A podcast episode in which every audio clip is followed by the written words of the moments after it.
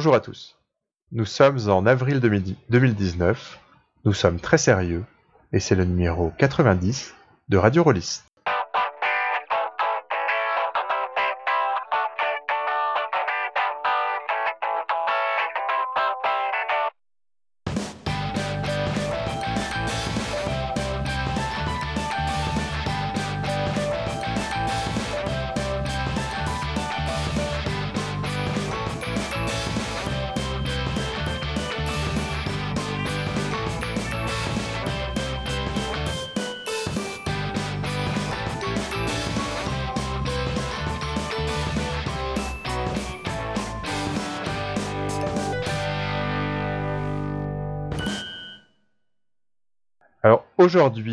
Parler avec beaucoup de pondération, d'intelligence et espérons-le d'érudition, euh, j'accueille des personnes extrêmement savantes.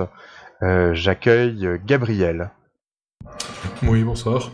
Et euh, j'accueille Loris. Bonsoir, je tiens à revenir sur le mot savant. Euh, cultiver me paraît plus adapté, mais savant c'est bien aussi. D'accord, donc euh, je, note, je suis désolé pour cette imperfection, euh, Loris. Alors aujourd'hui, vous l'avez compris, nous avons une thématique, alors c'est pas réellement une thématique, c'est pas le bon terme, mais en tout cas nous avons une approche extrêmement sérieuse du jeu de rôle, parce que le jeu de rôle c'est sérieux, et nous allons donc parler de jeux immensément sérieux. Euh, nous allons commencer euh, par euh, faire parler Gabriel, qui va nous parler de transhumanisme, d'Eclipse Phase, un jeu avec beaucoup de texte, beaucoup d'intelligence. Ensuite, nous allons parler avec Loris d'un jeu qui réinvente le chaos, qui réinvente le dionysiaque. Ce jeu, c'est Toon. Et enfin, je vais vous parler du très austère Montségur 1244, qui parle de Qatar, qui mettent à l'épreuve leur foi. Alors, avant de se lancer, euh, peut-être un sujet un peu plus léger. Euh, Loris, tu veux nous parler de dés spéciaux Oui, alors.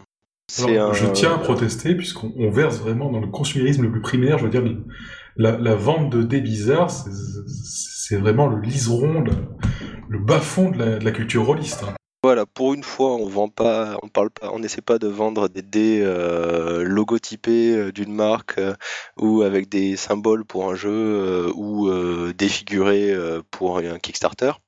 Mais en fait, j'avais envie de signaler à tous les auditeurs malvoyants qui nous écoutent qu'il existe des, fabricants qui ont fait des dés en braille et ou des dés adaptés euh, pour les malvoyants et non-voyants, donc en relief, gros, euh, facile à, transporter, enfin facile à, manipuler pour la table.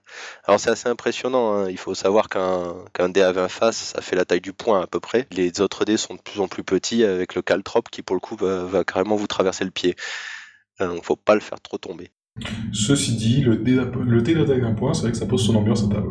Oui, c'est quelque chose que les imprimantes 3D ont réussi à, faire et à bien faire. Il y a eu euh, plusieurs Kickstarter et maintenant il y a plusieurs fournisseurs sur Internet. Les prix sont pas hyper élevés, je les ai pas en tête et on fournira les liens sur, euh, le site. Mais euh, c'est quelque chose d'intéressant parce que typiquement le jeu de rôle est quand même pas un truc hyper accessible aux malvoyants. Pour ce qui est d'être meneur de jeu, étant donné que le support principal de notre jeu est un livre. Ah, donc un texte écrit. Il y a quelques efforts dans ce sens, dans ce sens-là, des gens qui essaient de sortir leur jeu en audiobook. Euh, je sais que ça commence à popper en France. Voilà, mais ça, ça, ça, demande aussi une intégration de jeux simples, euh, enfin simple. Disons que pour feuilleter ton audiobook en cours de partie, c'est un peu complexe. Donc je trouve l'initiative bonne et je me disais que ça serait bien de, de, voir cet aspect-là se développer. Il, y il existe une association, là aussi je fournirai le nom parce qu'il m'échappe d'un coup, euh, qui crée des stickers à coller aussi sur les jeux de société pour les rendre accessibles aux malvoyants. Donc c'est des stickers en relief en fait. Ils, ils créent des sets par jeu de société ou alors vous pouvez acheter des, des stickers en masse.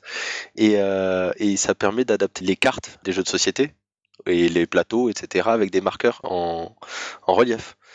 Alors évidemment, le jeu qui a beaucoup de fiddling, où il faut déplacer des pions dans tous les sens en permanence, d'une jauge à une autre, genre euh, un festin pour Odin, ça va pas être évident. Mais il y a des tonnes de jeux en fait qui sont aisément adaptables avec ce, genre de stickers, et c'est vraiment bien ce qu'ils font euh, de, rendre ce genre de jeu, enfin d'essayer de rendre les jeux plus accessibles. En parlant d'accessibilité, tu disais que, des, que les, dés, euh, les dés reliefs étaient faits par des imprimantes 3D. Est-ce que tu sais si c'est possible pour les gens qui ont des imprimantes chez eux de télécharger les, de télécharger les blueprints, en fait, de télécharger les plans pour les, imprimer chez eux, éventuellement, s'ils n'ont pas envie de payer des frais de port ou quoi. Ah, ça, je ou sais s'ils pas. veulent voir à quoi ça ressemble. hein.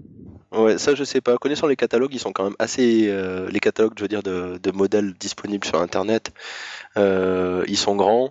Euh, ils sont pas toujours très légaux, donc je suppose qu'il y, a- il y a des modèles pompés, mais de manière l'offre légale là-dessus, je mettrai pas ma main au feu, mais je pense que c'est une possibilité que ce soit disponible. Ah, si Euh, certains il y a de au nos moins- éditeurs ont, ont des liens vers ce type de, de catalogue, euh, euh, n'hésitez pas à, les faire tourner, bien sûr. Voilà. Mais euh, donc je fournirai les liens vers les, les fabricants de, de dés en, en trois dimensions, là, enfin en, re- enfin, en trois dimensions forcément, mais euh, en relief donc pour les, pour les, pour les malvoyants. Et euh, ça amène aussi les côtés, comment dire, les efforts de lisibilité des, livres. Euh, je trouve que les éditeurs ont fait pas mal d'efforts là-dessus, mais il y a faire l'effort de rendre accessible aussi les sites web, par exemple, en respectant les standards du W3C. Fait- essayer de fait d'avoir des, mises en page claires, essayer d'avoir des PDF qui soient lisibles par, par le lecteur euh, automatisé, parce que Acrobat contient un, un liseur. Je sais pas si vous avez déjà essayé de, de vous faire lire vos PDF par la machine. Et donc, ça, ça- quand tu dis lire, c'est vraiment, il y a une voix euh, synthétique qui nous qui ça. produit le son. Voilà, dont on peut choisir le genre d'ailleurs. On peut avoir une voix plus synthétique masculine ou féminine, euh, qui est plus ou moins grave, aiguë, etc. J'imagine qu'il existe aussi des, des stratégies qui permettent de, alors en un sens, je sais pas si le- de transcrire en, en braille des, des livres. Enfin, je, je sais qu'il existe ce type de machines qui qui font, enfin, qui finalement génèrent leur propre relief. Alors, je sais pas trop comment comment expliquer ça. Ah, j'avais vu le concept, ouais. Mais je sais pas si c'est commercialisé. Et je sais pas si comment ça va s'en sortir avec la mise en page euh, souvent chargée et la maquette d'un livre de jeu de rôle. On va tendance à avoir des encarts, des, des tableaux qui vont, se, qui vont les se foutre un peu partout dans la maquette. Des notes de bas de page, enfin c'est pas un, c'est pas un EPUB, un EPUB avec du, du texte au kilomètre. Ouais, enfin, en tout cas, j'imagine les deux Donc difficultés. faudrait, il faut- voir, faudrait voir ce que ça donne. Ouais, il faut d'abord avoir, faut, faut d'abord que les PDF soient disponibles, mais euh, tu penses que c'est c'est pas, c'est pas suffisant, quoi. Ça, ça implique aussi un certain euh, type de standard de, de mise en page. Faut savoir que enfin, le braille, c'est pas le. Enfin, tous les malvoyants ne savent pas lire le braille. C'est c'est important de le savoir. Donc, euh, enfin, tout les livres de, de jeux de rôle en braille, très bien. Mais en fait, des livres, euh, des PDF numériques qui soient aisément euh, lisibles par les machines, en fait, c'est mieux pour si tu veux étendre en fait le, le truc. Enfin, c'est mieux. Non, c'est c'est- c'est- c'est un bonus intéressant quoi. Mais euh, aussi, euh, enfin, euh, malvoyant ne veut pas forcément dire aveugle, mais simplement des problèmes de vue. Et avoir des livres euh, potentiellement écrits plus gros, ou avec une maquette plus claire, ou avec un, un contraste plus important entre le texte et le fond. Par exemple, les foutus fonds parcheminés qu'on a collés partout. Ça aide on, pas on- on- en fait. on commence, à, on, commence à, à arrêter ces trucs-là quand même. Je pense qu'on nous, en tant que communauté, nous sommes nous sommes rendus compte que c'était une vaste connerie.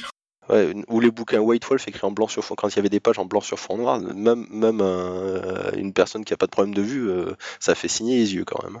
Ah, ça, il y a le Star Trek euh, qui est de Modifius, je crois, qui est sorti en France chez Arcane Asylum, qui est, en blanc sur fond noir. C'est absolument illisible. Ou alors, à moins de, se de vouloir ab- absolument se détruire la corvée. Voilà, donc tout ça pour dire que plus d'accessibilité dans les, dans les bouquins, euh, enfin dans les jeux, pour pas parler de bouquins, mais dans- d'accessibilité dans les jeux, ce serait une très bonne chose. Et donc je voulais saluer les initiatives qui ont été faites euh, donc sur ces dés euh, qui sont à disposition. Ouais, super. Voilà. Les marques seront fournies, donc enfin les, les, les liens vers les, les sites, euh, les fournisseurs seront, seront- seront mis sur le sur le poste comme d'habitude. Et puis voilà, si vous êtes un collectionneur de dés compulsif, incapable de se retenir euh, devant des petits machins colorés, euh, vous pouvez toujours en prendre en vous disant que si vous avez des joueurs malvoyants, euh, des joueuses malvoyantes à votre, à votre table, vous êtes prêt à les accueillir.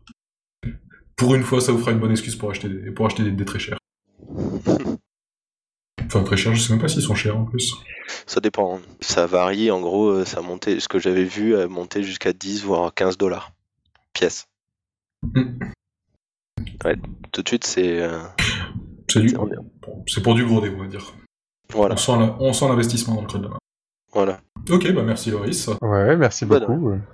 Alors je propose d'enchaîner, euh, d'enchaîner en faisant parler euh, Gabriel. Donc euh, j'espère que tu vas avouer. Oui, je vais, je vais tout cracher. Dis, dis-moi quelles sont tes peines, dis-moi quels sont tes chagrins, et je, Alors, je te dirai tout ce que tu dois savoir. Parce que je crois que tu as des, tu as eu des petits soucis quand tu t'es frotté avec. J'ai, j'ai beaucoup souffert, et c'est ta faute parce que tu m'as donné envie de, de lire Eclipse Phase, donc je. Je suis un affreux. Voilà, je me suis procuré ce livre euh, qui, est, qui était très lourd, ça, ça m'a un peu cassé le dos, ça m'a, ça, ça, ça, c'était, c'était terrible. J'ai fini par le poser dans sur ma table de chevet qui s'est cassé évidemment. Enfin, le, le livre Enfin, elle a, pas résisté à ces quoi 500 pages, euh, euh, gigantesque, un, gros format.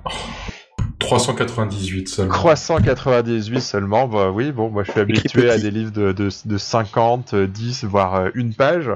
donc 398, c'est quand même beaucoup.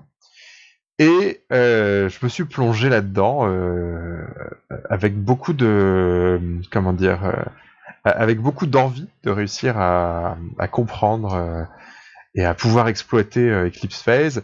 Et le bouquin, je vais, je vais, être tout à fait honnête, il, m'est tombé des mains. Euh...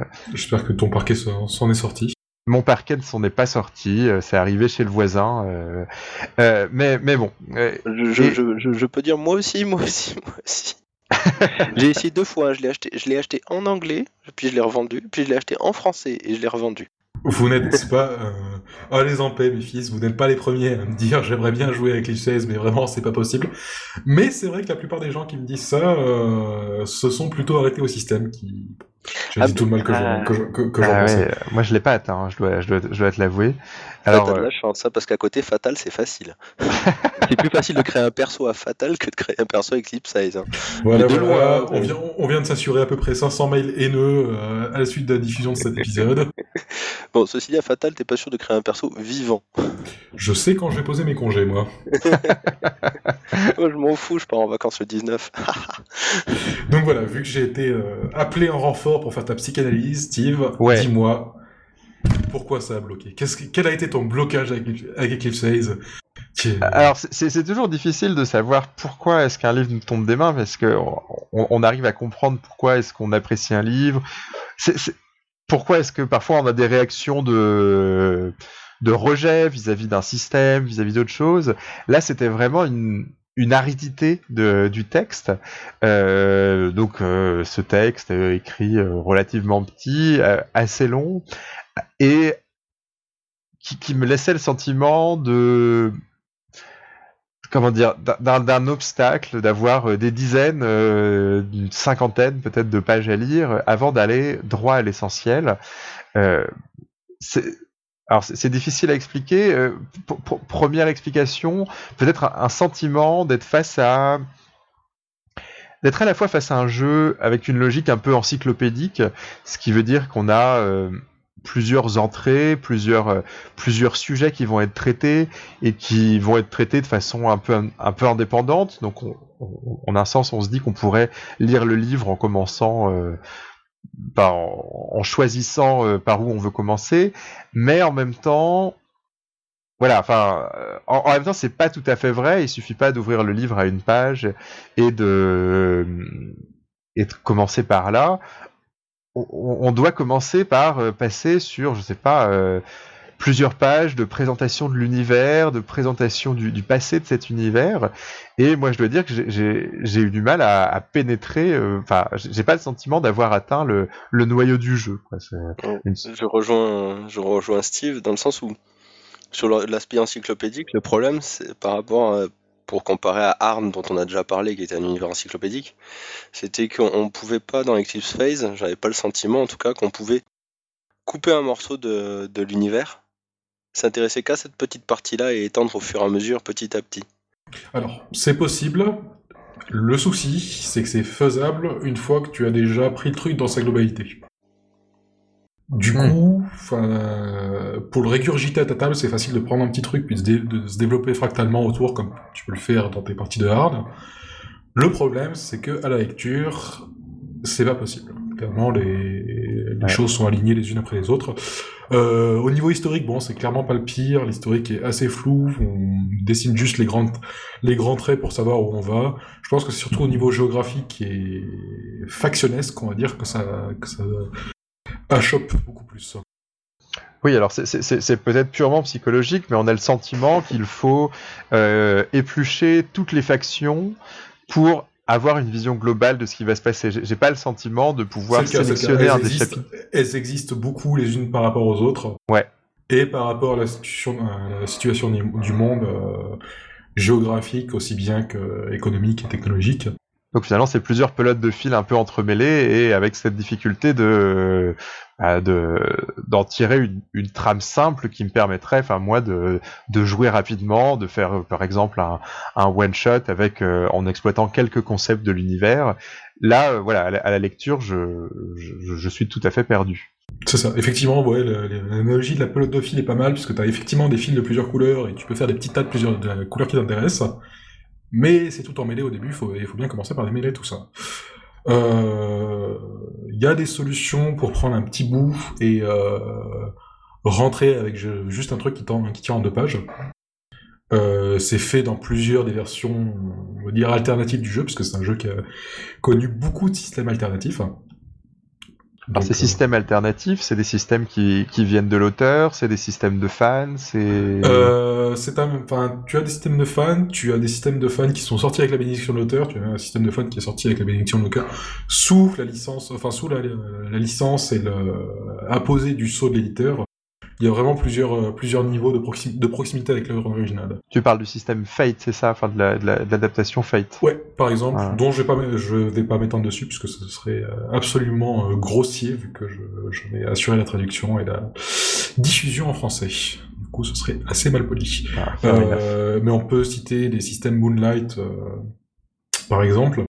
Il y a également des, des, systèmes, par exemple une adaptation à Savage World, qui ont été uniquement en français, donc là qui ont même pas atteint, atteint les oreilles de, l'auteur. Parce que comme le disait notre regretté euh, Thomas B, les jeux en français, si t'en parles pas en anglais, bah les anglais savent pas qu'ils existent. Alors une autre piste que, que j'ai eu envie, mais finalement je l'ai pas creusé très très longtemps d'explorer.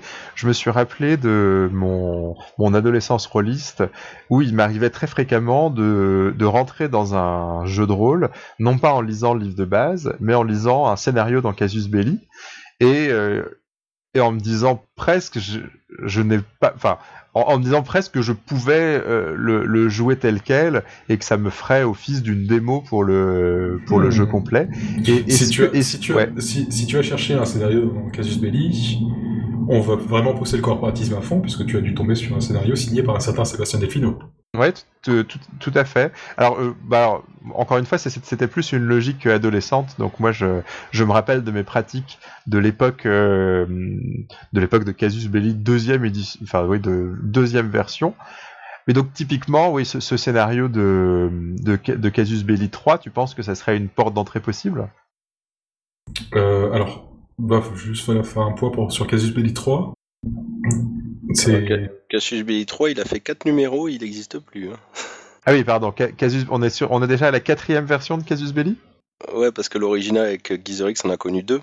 Ah, l'histoire de Casus Belli est encore plus complexe que l'histoire de l'univers d'Eclipse. Oui, on, va prendre une seule encyclopédie à la fois, et si possible, une que je connais un peu, parce que vraiment, l'archéologie sur Casus Belli, J'y connais franchement rien. Voilà. Mais, euh, ce que je voulais dire, c'est euh, qu'on a bien parlé des problèmes d'Eclipse Phase euh, qu'on avait, etc., des problèmes d'approche. Maintenant, ce qui serait pas mal, en fait, c'est pour nos auditeurs qui connaissent pas Eclipse Phase, d'avoir une présentation de c'est quoi Eclipse Phase et ça parle de quoi? Là, ça ressemble beaucoup au débat de spécialistes entre Chomsky et Foucault, où tout le monde sait de quoi il retourne, mais en fait, personne ne sait bah, vraiment. C'est dans, le thème de l'émission. Tout à fait, tout à fait. Tout à fait, tout à fait. Mais grosso modo, Eclipse se présente comme un jeu d'horreur transhumaniste où euh, on va explorer une, euh, société futuriste qui, qui est différente de la, de la, nôtre à bien des égards technologiques, et comme c'est de la science-fiction, ça questionne un peu sur notre rapport à la technologie et les changements au niveau de la société que peuvent apporter les nouvelles technologies, et également les, toute la partie conspirationniste et horrible que ça peut, euh, qui peut en découler.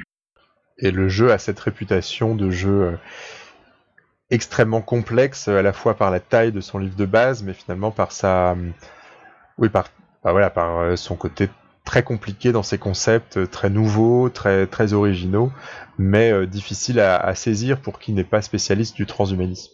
Et cette, réputation de complexité est aussi partagée par les gens qui écrivent sur Eclipse 16, puisque si tu as lu le scénario de Sébastien Delfino dans, dans Casus, tu as dû te rendre compte qu'il s'adressait à, des, gens qui avaient bien qui avaient déjà bien digéré le, pavé de 398 pages, qui connaissaient les, les tenants aboutissants de la, les tenants et aboutissants de l'univers et qui avaient envie de jouer avec ses codes et ses subtilités. Et donc je pense que ça n'a pas dû beaucoup t'aider. Bah non. Terrible. Mais alors, est-ce qu'il y a d'autres portes d'entrée ou finalement, est-ce que le, enfin après, euh, la, réponse est peut-être non. Hein. Peut-être qu'il euh, y a une, euh, il y a une impossibilité initiale et que le, la complexité du jeu est telle que, bah, elle ne peut être être traversé que en prenant, en faisant cet effort de, de lire le livre de base, en prenant des notes. Euh. Alors ça, ce serait un constat assez triste, je trouve, et euh, assez faux puisque bah, on a clairement des. Enfin, Eclipse, ça me fait penser à beaucoup de jeux. Euh... Enfin, Eclipse, c'est écrit par des anciens par des anciens Shadowrun et ça a le même symptôme. C'est-à-dire qu'on a des, on a des MJ qui peuvent te présenter Eclipse à une table de gamins de 12 ans formidablement et les, gamins, et les gamins comprennent tout de suite les, tenants et aboutissants et savent jouer avec. Donc, mm. a priori, on devrait être foutu capable de le faire dans le bouquin. Bah, c'est vrai que le, oui, il n'y a pas uniquement l'enjeu d'être capable de lire le bouquin, il y, a le, il y a le fait de me dire si je si j'arrive pas à comprendre, comment est-ce que je vais le transmettre à ma table. Et donc tu penses que c'est euh, c'est possible malgré tout? Non seulement je pense que c'est possible, mais je pense que c'est ce, ce, qui devrait être fait. Comme je disais, bah, y a, on a des MJ qui savent le faire, donc euh, qui, nous livrent leurs tuyaux ou, euh, ou alors qu'ils écrivent le bouquin à la place de l'auteur, puisque manifestement ils sont plus compétents que lui. Après, bon, pour être un petit peu moins, euh, on va dire, dans, la provocation, euh, je pense que ce qui se passe avec Eclipse c'est que le... c'est fait par une équipe de gens qui est intéressée par tout un tas de thèmes très différents. Ça va de la surveillance à notre rapport à la technologie en passant par la peur d'être espionné par, par un gouvernement ou par des, par des corporations euh, avec un nom, avec un nom qui comprend 2G et 2O, euh, et que tout ça, bah, il a cherché à le transmettre par de, par du lore en fait, par de l'univers, par par des situations sociales, par des situations physiques, et que du coup, c'est ce qui t'a donné cette, euh, cette impression très, très indigeste. Ouais, tout à fait. Et alors, je, vais même aller un peu plus loin. Le jeu commence par quelque chose que moi j'aime bien en tant que lecteur, c'est euh, présenter deux thématiques centrales du jeu, euh, ce qui me semble donner immédiatement une direction. Donc il le présente comme un jeu d'horreur conspirationniste. Euh, donc alors pourquoi pas? C'est pas forcément les deux termes qui me viennent le, immédiatement quand je pense au transhumanisme, mais enfin ces deux thématiques annoncées. Bah, dans les premières pages du jeu, bah, je, je, je les retrouve tout simplement pas. Il suffit d'ouvrir Twitter et tu les auras. Hein. L'horreur conspirationniste, c'est vite vu. c'est vrai que Twitter, The Expanse ou Carbon Modifié sont probablement la meilleure source d'inspiration euh, pour Eclipse Probablement meilleur que le bouquin même, mais clair... c'est un jeu qui manque, euh, qui manque clairement de scénario. Il y a un scénario d'initiation, on va dire, qui est disponible dans le kit de base, qui est franchement pas facile à démêler pour des, pour des joueurs et qui demande aussi que le que le que la MJ se soit déjà bien bien accroché sur la rythme abouti de l'univers. Euh, et sorti de ça, il n'y a pas grand chose comme scénario officiel. Hmm. Il y en a un ou deux qui sont plus des bocs à sable, euh, où le scénario c'est un peu d'excuses à présenter une, une station spatiale en particulier. Et passer ça, euh, c'est pas. On arrive très vite à sec, il faut plutôt se tourner vers la production de, fans. Et alors, est-ce que tu as des, des, scénarios de fans qui te semblent être euh, des bons marchepieds pour, euh, pour se faire une idée de l'univers? Bah non. bah je suis un peu penaud puisque je serais forcé de te répondre que non. La plupart des scénarios sont écrits par des fans et donc euh, bah, s'adressent à des gens qui, sont, qui ont déjà bien les deux pieds dans l'univers et qui ont envie, comme je, comme je disais, ont envie de jouer avec ces codes. En fait, l'approche majoritaire que je vois pour les découvertes, L'approche qui a d'avoir été choisie par pas mal de MJ pour euh, apporter les concepts les uns après les autres, c'est celle de faire jouer la, ce que qui est appelé la chute dans la le dans l'univers d'Eclipse Phase, qui est le bah, le code un peu euh, classique de la science-fiction de la révolte des IA. Euh, en gros, le moment où tout a basculé. Et donc, en faisant jouer cette grosse période de changement, il y a, c'est possible d'apporter les, d'apporter les, les, éléments, les éléments de l'univers par petites touches. donc finalement, la meilleure stratégie pour jouer à Eclipse Phase, c'est de partir de, d'un univers qui n'est pas celui d'Eclipse Phase et de le transformer en une campagne. C'est, de, c'est de jouer avant Eclipse et sans le système. Balèze. oh, enfin, de toute façon, c'est le Steve dont on parle. Hein. Tu, tu, crois vraiment qu'il allait se taper un système avec des dessins, 1000 points de création, euh, c'est 20 pages d'équipement et, et, une trentaine de compétences ah. Hein. les 1000 points de création, quoi, un par un. C'est pas un paquet de 50, hein, c'est un par un. Steve, rassure-moi, tu n'as pas, tu n'as pas basculé. Non, non, j'ai pas basculé du tout. Le, le, si... Tu, tu, tu n'aimes pas, tu n'aimes pas les jeux que que j'ouvre que j'ouvre chez moi. Euh, non, non, non, non, non, non, 1000 points de création, tu m'as fait vraiment très peur. Enfin, ça, ça implique une granularité qui, qui me semble tout à fait absurde.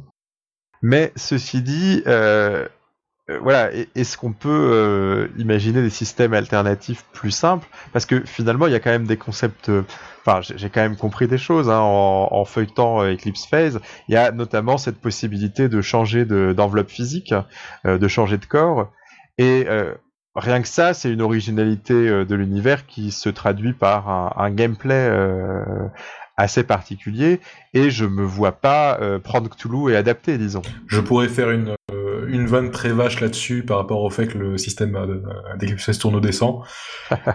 Mais on va essayer de dire des trucs intéressants plutôt. Et donc, si le générique te, te convient pas, vers où, tu vas te tourner Ouais.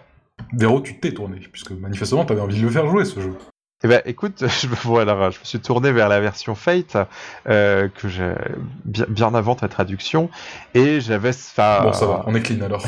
Mais cette, cette version était quand même plutôt pensée, en tout cas elle se présentait comme euh, nécessitant euh, d'avoir déjà un pied dans l'univers. Quoi. Ça me semblait pas être une, euh, Enfin, ça me semblait pas être la solution parfaite à, tous mes problèmes.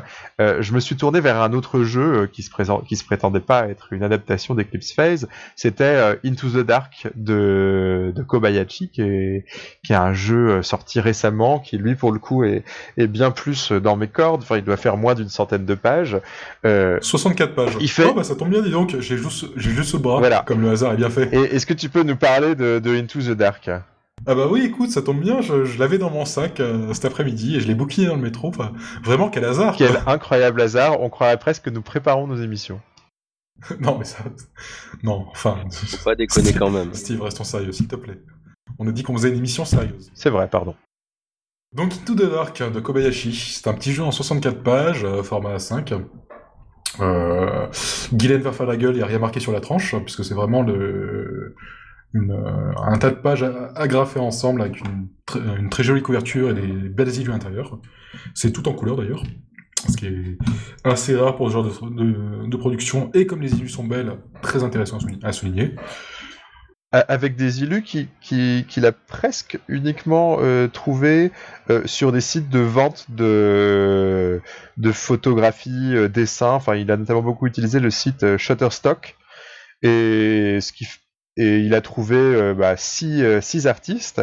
Et euh, bah, mine de rien il a enfin il a réussi à enfin j'imagine que ça lui a coûté beaucoup moins cher que que de passer par, euh, enfin que de commander directement un illustrateur.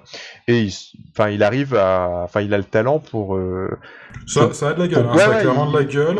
Euh, la direction artistique est vraiment pas mal, quoi. Enfin moi je suis. Je pense que ça a été facilité par des, par le fait que les artistes ont dû utiliser les mêmes références que lui. Ouais, c'est possible. Parce que le, le jeu ça s'appuie énormément sur les deux, sur les deux séries de bouquins et de d'ailleurs séries euh, de télévision aussi, The Expanse et Altered Carbon. Euh, et enfin, je trouve que les illus sont chouettes dans le sens où elles ont toutes le même, euh, même parti pris. C'est de montrer des êtres humains qui sont tout petits. Euh, si tu feuillettes ton, si tu ton Into the Dark, Steve, tu verras que les, les humains sont tout petits au milieu de, d'espaces gigantesques ou de, ou de machines énormes. La seule illustration où tu auras une silhouette humanoïde en, en portrait, on va dire, c'est un, bah, un Android, donc pas un, pas un être humain. Ouais, effectivement. Et je trouve que c'est un bon parti pris pour ce, pour ce jeu qui vraiment propose de se, de, de, se mettre face à un, face à un, univers de, science-fiction bah, cosmique. Quoi. Parce qu'effectivement, on vous propose de jouer de la science-fiction, et si c'est adapté des deux séries, euh, des deux séries que j'ai citées, et également du cycle d'Hamilton, que je connais un, petit peu moins, l'univers est extrêmement libre. En fait, dès la première page, Kobayashi vous met quatre contraintes. Il vous dit, vous pouvez transférer votre conscience, euh, votre conscience dans des piles comme un, comme un vulgaire logiciel informatique, et donc changer de corps à volonté, euh, comme dans, comme dans d'ailleurs. Vous êtes, euh, le, vous êtes capable de voyager sur des, distances, interstellaires grâce à une technologie extraterrestre, et on n'a pas trouvé ces extraterrestres. Ensuite, il vous dit, on va faire de la science-fiction, et moi, ce qui m'intéresse dans la science-fiction, c'est de jouer le changement. Et une fois ces quatre piliers posés, parce que quatre piliers, ça permet de souvenir pas mal de trucs, on va vous proposer de créer votre propre univers. Euh, à noter qu'il y a quand même des, plusieurs éléments qui sont brossés si vous, avez peur de vous retrouver à court d'inspiration ou si vous avez peur de ne pas savoir quoi répondre à vos, joueurs et joueuses, notamment sur le rôle des, Nations Unies, sur des règles concernant l'armement, euh, sur les vaisseaux, l'habillement, ce, genre de choses, qui sont des suggestions, enfin des pistes. Mais contrairement à Eclipse qui a un univers très encyclopédique, là, Kobayashi passe vraiment par le. Enfin, passe vraiment par la, brièveté du texte pour nous donner juste les points qui sont importants pour lui dans cette science-fiction-là en particulier, comment les mettre en jeu, et allez-y, rouler. Euh, voilà un système de règles qui tient en 8 pages, et tenez-vous bien. Ouais, c'est assez stupéfiant. Enfin, c'est une démarche euh, relativement récente dans le travail de Kobayashi. Enfin, il a fait beaucoup de, de jeux sur le même template, euh, à, la fois euh, ce, modèle de 64 pages sur un format, un petit format. Enfin, c'est A5, je crois. et qui utilise un, et qui en gros utilise les, les mêmes bases génériques comme système, mais avec chaque fois cette volonté de de faire jouer des choses complexes, enfin de transmettre des choses complexes à partir de quelques règles immuables, enfin des gros des, des piliers euh, qui sont la, la, base de son univers, pas de grosses descriptions de lieux, de géographie, d'histoire, et je trouve qu'il y arrive euh, formidablement bien. Enfin, il l'avait fait avec euh, un univers un peu renaissance, avec le jeu Stricia, ou je sais pas si on dit Stricia. Euh, il l'a fait avec du Cthulhu, avec un, jeu qui pour le coup m'intéresse un peu moins parce que euh, moi j'ai déjà euh, euh, Cthulhu Dark qui, me convient très bien dans le genre Cthulhu minimaliste. Et là, Into the Dark, il y, a, un côté... on est impressionné par ce que nous ouvrent ces 64 pages. Ce qui est d'autant plus impressionnant, c'est que ça marche. Je vais passer un petit peu sur le système parce que bah, c'est mon truc et que j'aime bien ça. Euh, et puis après, on, rattachera tout ça à tes, à tes problèmes d'Eclipse Ouais. Ça me paraît bien. Euh, donc le système, basiquement, on se crée un personnage avec un, un historique, euh, un, un, archétype et une formation, on va dire un peu de matos, un, une enveloppe, ce qu'on appelle une enveloppe, c'est-à-dire un corps qui a été créé dans un, qui a été créé dans un but spécifique, puisqu'on peut changer de corps à volonté, donc pourquoi se, pourquoi se priver d'avoir le bon, d'avoir le bon, le bon matériel? Et puis après, rouler jeunesse, 2d6 plus la compétence, il faut faire plus de 7. Si on fait 6 ou moins, on choisit des, des conséquences négatives parmi une petite liste. Ça rappellera peut-être quelque chose à des gens. Euh, un vague système de combat, le MJ ne lance jamais les dés, un peu d'équipement, pas mal de listes de noms pour euh, donner de la saveur à tout ça, des règles d'expérience, quelques modules en plus si vous voulez faire intervenir des véhicules et des vaisseaux, et c'est bon, c'est plié, on peut jouer, et qu'on perd pas de temps. Nom de Dieu. Alors je me pose quand même la, question, est-ce que c'est suffisant euh, mécaniquement? Parce que, alors même si euh, voilà, le système de, Eclipse Phase, il y a quand même un, peu un consensus contre lui. Euh, je, vais me faire bizarrement l'avocat du diable en me disant que cette complexité technologique pour moi, ça me semble pas absurde qu'elle se transcrive par un minimum de complexité niveau système de jeu. et ici, est-ce que cette relative simplicité du système de, Kobayashi, donc de Into the Dark, ne dessert pas un peu le, bah, cette idée de d'être des humains qui bah, se qui vivent différemment, qui évoluent différemment, qui se déplacent différemment, qui se battent différemment?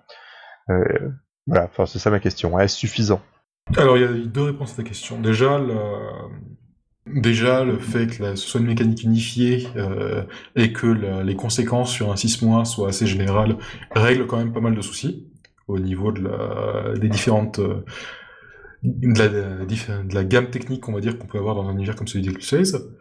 Et ensuite, le parti pris qu'a pris Kobayashi là-dedans, c'est les humains se comportent quand même pas mal de la même manière. Et euh, ça va continuer à être du drama, ça va continuer à être des gens qui veulent euh, accumuler plus de pouvoir, de richesse, d'influence, etc. Ça va continuer à être des gens qui manipulent dans l'ombre pour euh, arriver à leur fin ou qui ont des petites, des petites intentions mesquines.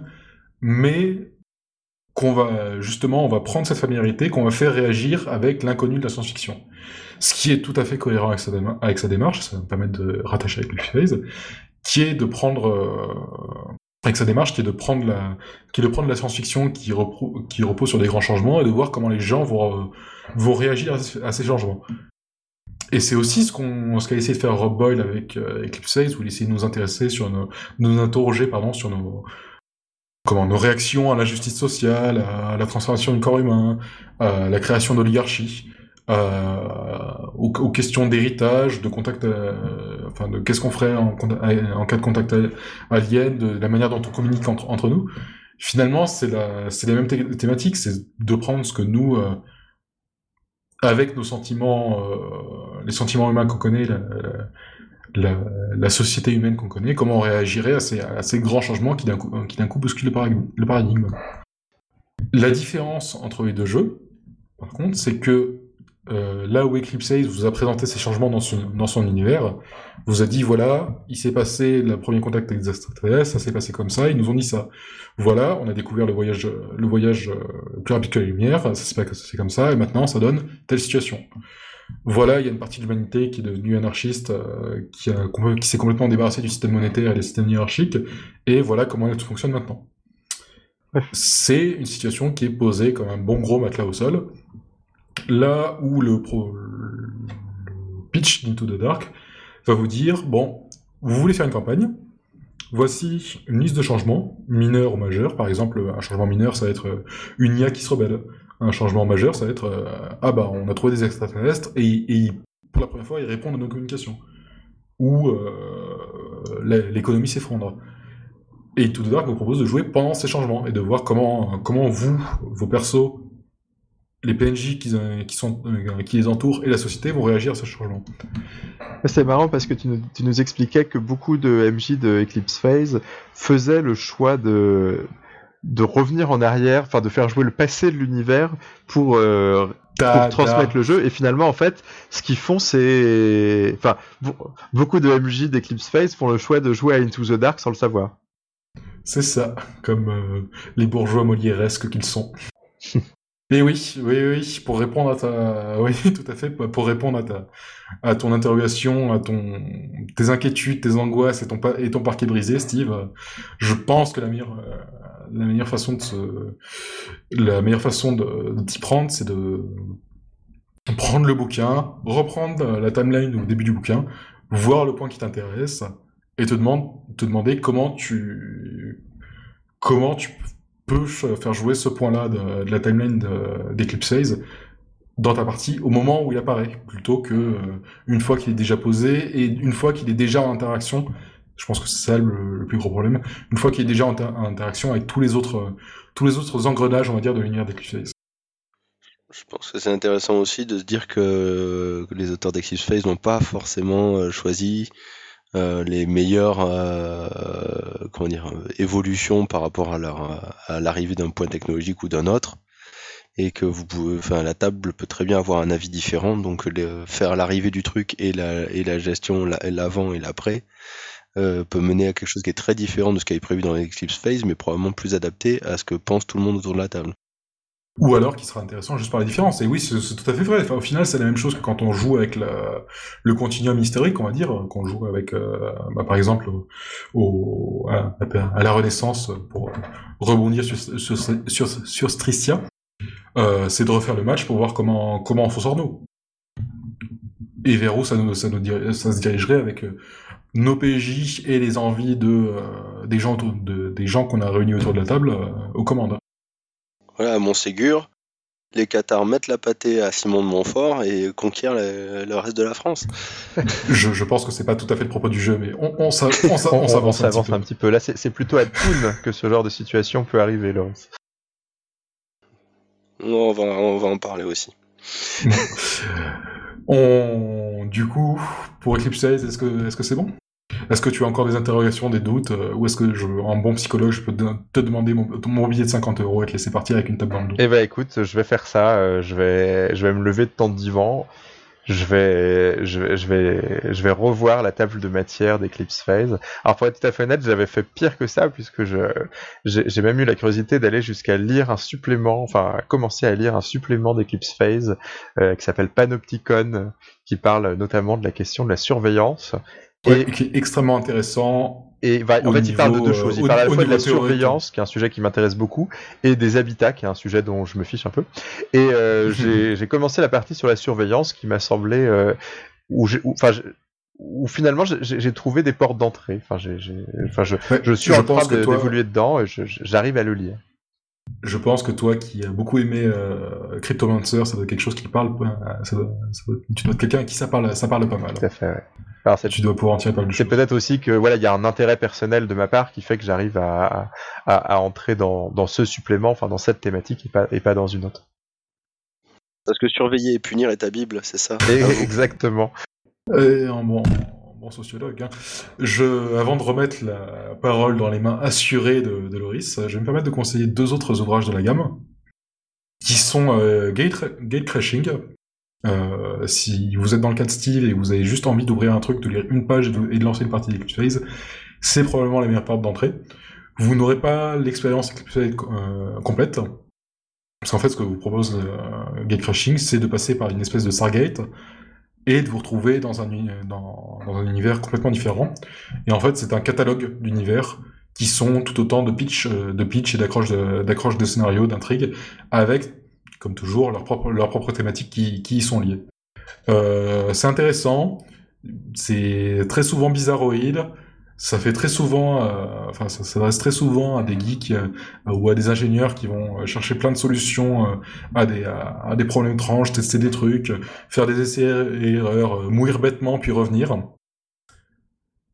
Et si vous êtes dans le cas de Steve également, et que vous et que la simple notion de lancer un dessin et de faire moins que la, compétence vous débecte, ah. je, je vous conseille aussi, si vous lisez l'anglais, Time of Eclipse, qui est la version sans système d'Eclipse Size.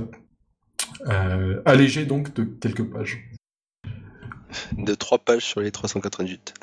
Non, un petit peu plus que ça. Du coup, je pense que votre parquet vous en remerciera. Ouais, mais maintenant l'armoire elle penche. bon. Bah, écoute, tu mettras euh, ton Polaris, tu mettras ton Polaris pour, pour qu'elle ait. Merci à toi. Euh, n'hésitez pas à nous dire si vous avez réussi maintenant, à... si vous êtes dans le même cas que, que Loris et moi surtout, euh, à savoir est-ce que le livre vous est aussi tombé des mains. En tout cas, c'est pas mal d'avoir ces pistes d'entrée dans, dans, cet univers bien compliqué. Voilà. Et pour les commentaires et lettres d'insultes, parce qu'on a démonté le, soit l'éditeur, soit le système Il faut de passer jeu, par soit l'univers l'univers de d'Eclipse voir les trois en même temps, vous envoyez tout ça à Com qui transmettra. Ouais. Ouais, ouais, il sera, il sera ravi de, il, a, il, a, plein de temps, il a plein de temps libre, il lira et relira vos, vos, vos lettres et vous fera des, des retours argumentaires. Exactement. Vous faites un long, un long rant sur Twitter, ce qui me paraît vachement adapté. Je le lirai pas, je pense que personne ne le lira. Et euh, On aurait pu vous proposer de faire un, un, long euh, message sur euh, Google mais il a, enfin le, si, si, le réseau social s'est arrêté, je crois, quoi, trois jours avant qu'on enregistre? Quelque chose comme ça. Bien, je pense qu'on a assez cassé du, du sucre sur, sur, le dos de ce pauvre jeu qui avait rien, qui avait rien demandé. Non, mais c'est aussi des efforts. Enfin, le jeu nous demande des efforts et donc Voilà, on lui en veut un, Donc, on on lui fait en l'effort veut un de le petit peu, mais on a aussi envie de, on a, on a, on a envie d'y jouer, quoi. Enfin, on a quand même envie de percer le mystère. Je pense qu'il faut prendre ça comme les râleries de gens qui aimeraient vraiment beaucoup aimer Eclipse Phase et qui se sont pris un mur en pleine poire de quantité, de, de, de, de, de foisonnement, qui n'ont pas réussi à le passer et qui c'est, c'est un râle, on râle parce qu'on est frustré en fait. Nous sommes légion, mais comme avec Shadowrun, nous vaincrons. Voilà. Bon, moi je vais vous parler d'un jeu sur lequel on a beaucoup cassé de sucre sur le dos, vraiment, vraiment beaucoup. C'est un, jeu qui est tellement, on a tellement cassé du sucre sur son dos que euh, énormément de rôlistes, euh, et je l'ai entendu mais des centaines de fois à, des tables variées et diverses, euh, c'est devenu une image d'épinal dans le mode on joue pas à Toon ici. Euh, arrête de faire n'importe quoi, c'est pas Toon. Ton perso il fait des conneries, euh, enfin arrête, euh, arrête avec ton Malkavian, on n'est pas à Toon. C'est vrai. Chez nous, c'est paranoïa, c'est rigolo. Ouais, et euh, ça- mes remarques vont s'étendre. euh, Je pense- je pense vais que ça va- sur, les, sur les jeux, co- les jeux humoristiques ça va se euh, de rejoindre, manière générale. Voilà, avec Paranoia, Ninja Burger euh, et tout un tas d'autres. Mais surtout, tout n'est Paranoia et Innomine Satanisme Ouais, c'est un peu plus spécifique. Des- Faut, faut, faut être quand même un peu plus un hipster du jeu de rôle pour que dans nos expressions communes, il y ait on n'est pas un Ninja Burger ici. Ouais, mais je peux témoigner qu'il y a sûrement certains joueurs euh, qui ont joué dans des conventions aux tables du grog qui peut-être ont cette expression-là. Parce que comme ça se joue en, une- en 30 minutes, Ninja Burger, ben, euh, j'en faisais pas mal de, pa- de parties de démo. Ouais, c'est pas mal Donc ça. statistiquement, j'ai une chance. Toon, donc. Toon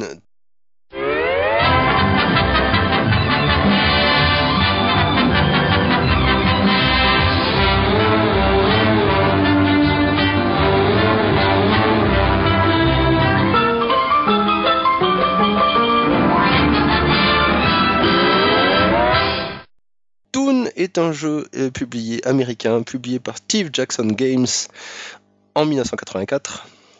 Donc c'est pas tout jeune. Ça avait été euh, designé par Greg Kostikian à l'époque. Il y a eu beaucoup aussi, beaucoup, beaucoup d'apports d'un mec qui s'appelle Doc Cross, euh, qui traînasse un peu sur Twitter lui aussi, qui est assez sympa. Je crois d'ailleurs que Doc Cross c'est le seul jeu sur lequel il a joué. Il a écrit, à ma connaissance, mais peut-être qu'il a J'ai une version trucs, du mais- bouquin euh, qui cite aussi dans les auteurs du jeu, je crois, euh, Warren Spector, qui, était, qui est très connu dans l'univers du jeu vidéo, puisque c'est le créateur de Deus Ex et de Thief. Ouais, c'est vrai. Euh, Warren Spector est un des gros développeurs. En fait, Greg Kostikian a fait globalement euh, beaucoup de boulot sur la première édition, donc celle de 84, et ses suppléments, qui euh, ont été rassemblés après dans un, en dans un bouquin en 91. Euh, Warren Spector, lui, il a bossé sur les suppléments de la première édition et ensuite euh, beaucoup sur, les suppléments de la deuxième. La première édition donc de Toon, c'est euh, c'est un bouquin de base et trois petits suppléments, et ils ont tous été rassemblés donc sous le bouquin rouge que vous trouvez assez facilement encore aujourd'hui de 91. Euh, facilement, je facilement, ça, ça se dit vite. euh, faut le dire vite quand même. Ouais, en cherchant un peu, euh, ça s'achète toujours en PDF déjà parce que euh, si Jackson Games tout le catalogue est dispo. Ah, je savais, ah, je savais pas Et ça. euh, euh, en version papier, Ça, euh, en version papier, je pense que ça se trouve aussi facilement. De, en cherchant sur eBay, dans les trucs d'occasion, ça se trouve à mon avis. La version anglaise donc a eu trois suppléments, techniquement quatre en fait. Donc les trois premiers suppléments qui ont la même taille que le livre de base. Donc faut imaginer que les livres, les, pour la première édition, les bouquins faisaient, euh, je sais plus, dans les 60 pages, quoi, un truc comme ça. Donc euh, la, la, la version qui les regroupe tous, euh, bah, elle fait euh, plus de 200 pages, illustrée avec des petits personnages furries de, de cartoon à la façon comment c'est comment Warner. Looney Tunes, etc. Warner, Looney Tunes, Fleischer, etc. Euh, les trois suppléments, donc, je vais les- en parler vite fait, ils font chacun 200 pages. Ils rassemblent beaucoup les articles qui étaient parus dans, euh, dans Pyramide à l'époque aussi, et ils proposent donc des nouveaux contextes de jeu, des nouveaux gadgets, des nouveaux, des nouveaux trucs débiles à mettre euh, dans les Alors- personnages, enfin, des nouveaux pouvoirs, des nouveaux, euh, des, des nouveaux gadgets, à, le, le catalogue Acme. Si tu parles de nouveau contexte Donc, nous de jeu, mais le, le contexte de base de Toon, finalement, c'est quoi? Alors, il y a un contexte de base euh, de Toon. Donc, vous jouez, les personnages sont des Toons, de cartoon à latex Avery. Le contexte de base de Toon, c'est Anytown. Donc, c'est une petite ville, euh, comment dire, le sprawl de petites maisons euh, à l'américaine, quoi, que vous voyez dans globalement les trois quarts des Tex Avery. En gros, si vous regardez euh, les dessins, les Looney Tunes, vous avez la, la petite ville, la forêt ou la campagne, la grande ville et euh, deux trois décors spécifiques genre euh, le laboratoire pour Pinky and the Brain euh, comment il s'appelle en français euh, Minus et Cortex, Cortex. merci et euh, d'autres petits d'autres trucs de ce genre là après il y a eu tout un tas de contextes développés genre euh, le Far West la science-fiction euh, l'horreur gothique euh, etc donc euh, avec les versions toonesques de Dracula euh, et de monstres et de- du monstre de Frankenstein Pour faire des épisodes à thème. quoi. Voilà. Des épisodes d'Halloween, des épisodes de Noël. Donc par exemple, Toon Tales proposait donc effectivement le western, euh, les films de, de kung-fu, le cyberpunk, euh, l'espionnage, euh, et je sais plus quoi d'autres trucs comme ça. En parlant d'espionnage, j'ai très envie de rajouter le catalogue Acme dans mes jeux de, dans mes jeux de science-fiction très sérieux du coup. je sais qu'il existe. Oui, il existe. Le deuxième, l'autre supplément, donc nous avons le Tooniversal Tour Guide qui lui aussi propose des contextes supplémentaires. Et enfin, donc tu en parlais, le Toon Acme Catalogue, Ace, Toon Ace Catalogue, qui est le catalogue Acme version euh, du, jeu- Toon, et euh, qui propose donc des tonnes et des tonnes de machins, euh, d'objets, de, pouvoirs, mais surtout beaucoup d'objets à mettre dans ces scénarios et pour faire éclater les, personnages de manière rigolote et, et récurrente.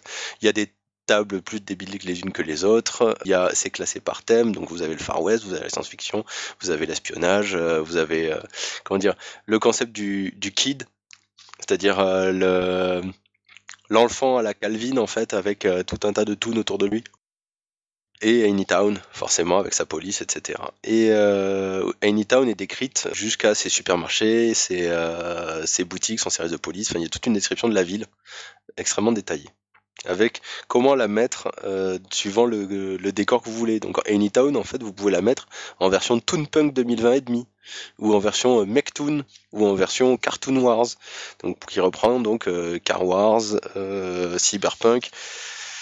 Et l'autre, c'était quoi? Mechton mais aussi il y a Donjons et Dragons, l'appel de Cthulhu, le Kung Fu et le Far West. Ça s'adresse quand même? Pas mal à des rôlistes plutôt qu'à des, euh, à des gens qui veulent recréer les dessins animés. Voilà, ils sont amusés à faire des satires en fait des, euh, des, jeux de rôle courants. Le jeu de il y a eu un- le jeu de rôle a ensuite été traduit en français anecdotiquement par un certain Tristan Lhomme qui donc euh, ne fait pas que du Cthulhu, J'avais entendu parler. qui je l'avais fait dédicacer d'ailleurs si ma mémoire est bonne ou le supplément, je sais plus, le bouquin de base. Donc en français, nous avons le livre de base, l'écran avec son un petit supplément et Silence en Toon qui globalement reprennent le livre de base de la deuxième édition de Toon américaine et quelques décors des suppléments. Pas beaucoup, mais quelques-uns. Et ajouter dans les parodies de jeux de rôle une création totalement française qui est Innominé Tunis, où on pouvait jouer les personnages de Satanis Magna Veritas. Et oui. Mais du coup, une parodie de parodie, ça s'annule, non? Alors, déjà, Innominé est une parodie, euh, ça on va y revenir à la fin. C'est, disons, c'est des, c'est des façons d'aborder l'humour. Je termine la gamme une- euh, sur un dernier truc. Il existe en 2006, de manière assez surprenante et complètement anecdotique, est sorti en PDF Toon Munchkin. Oula. qui, pour le coup, là on est dans la parodie de parodie, puisqu'il y avait déjà Donjons et Toon. En gros, ça reprend les idées de cartes euh, et le concept de j'ouvre une porte, il y a des monstres derrière, etc., de manière beaucoup plus littérale que Donjons et Toon. C'était quand même un supplément de 48 pages, hein, illustré par les, avec les illustrations de Munchkin. Oui, qu- qu- 48, 48 pages pour une blague un peu quoi. Ça, ça- Ouais, fait- pour ça un fait une longue de blague, Toon, disons. 48 pages, euh, c'est juste pour un contexte. C'est beaucoup. Un contexte dans Toon, ça fait pas 48 pages. Ça en fait 6, 10. Et la- la- je, je me pose une question à, à t'écouter. Qu'est-ce qu'on leur fait jouer à ces toons Parce que autant si on fait de la parodie de Star Wars, le Seigneur des Anneaux, le film d'espionnage, on comprend bien. Mais par exemple, les, les toons de Anytown, euh, est-ce qu'ils font des missions? Est-ce qu'ils cherchent à combattre contre un- une des invasions? Est-ce que ou est-ce que juste ils sont rigolos et ils se tapent dessus avec des marteaux?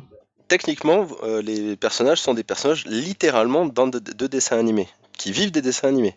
Donc il va falloir euh, faire un dessin animé. Et c'est là où je voulais venir dans Toon. Euh, je vous parle pas du système, hein, vous faites 2d6 et vous essayez de faire en dessous de votre, de votre carac euh, ou de votre compétence. Toon, c'est un challenge de meneur de jeu. Et je suis sérieux, c'est pas un c'est pas un jeu facile à faire jouer. Pourquoi? Parce que l'humour c'est quelque chose de pas facile. On avait on a déjà abordé l'horreur, on a déjà abordé euh, qu'est-ce qu'on a abordé comme sujet comme ça? Dans mon souvenir, il y a eu l'horreur, L'espionnage, l'espionnage, l'enquête, voilà, l'enquête, comment faire des jeux d'enquête, etc. Mais on n'a pas abordé comment faire de l'humour. L'humour, c'est quelque chose d'extrêmement personnel. C'est-à-dire que chaque, les, gens ne rient pas aux mêmes blagues. On appellera la phrase de Desproges qu'il a dite en parlant de, de, rigoler avec Jean-Marie Le Pen quand même, que euh, on peut rire de tout, mais pas avec tout le monde. Il ne, pour la replacer dans son contexte, il disait que s'il fait une blague, peut-être que Jean-Marie Le Pen rira lui aussi, mais peut-être pas de, sur la, de la même manière. Est-ce que ça le dérangeait? Euh, J'ai horreur de voir cette phrase retourner comme elle l'est à l'heure actuelle. Donc, On essaie de faire de l'humour et on essaie de se marrer tous ensemble autour de la table. Et vous allez essayer de faire, de proposer l'absurdité des cartoons de Tex Avery à vos joueurs. Et c'est pas évident. Vous allez créer, il va falloir euh, maintenir cette espèce d'absurdité permanente où les personnages sortent des trucs complètement énormes de leur poche. Il faut maintenir un rythme, parce qu'un cartoon ça va très très vite, c'est ta ta ta ta ta ta ta ta il se passe des choses tout le temps, il, y a des rebondissements en permanence, et dès qu'il se passe rien, si jamais il se passe rien à un moment donné, c'est que vous avez oublié de, mettre une tarte à la crème ou une explosion quelque part. Est-ce qu'il y a des conseils pour faire ça dans, les bouquins? Énormément. Genre vraiment beaucoup. On t'explique comment mettre en place, euh, puis avoir une chute il y a donc des décors, des scénarios, etc. Mais beaucoup de conseils sur comment faire euh, ce genre de, comment mener à Toon en fait, comment vous allez faire euh, vivre ça. Il y avait une, c'est Apocalypse World, euh, on se, on est tous là à fond sur, oh mon dieu, les principes d'Apocalypse World. Oh là là, c'est génial les principes d'Apocalypse World. Toon venait, Toon venait avec des principes, des principes bien vus pour faire des, du scénario. Euh, on a quand même un chapitre de 12 pages qui s'appelle Le dur métier de réalisateur dans le livre français. Et qui vous explique donc euh, comment gérer tout un tas d'éléments précis du jeu. La première chose euh, que le premier principe de Toon, c'était oublier tout ce que vous savez sur le jeu de rôle.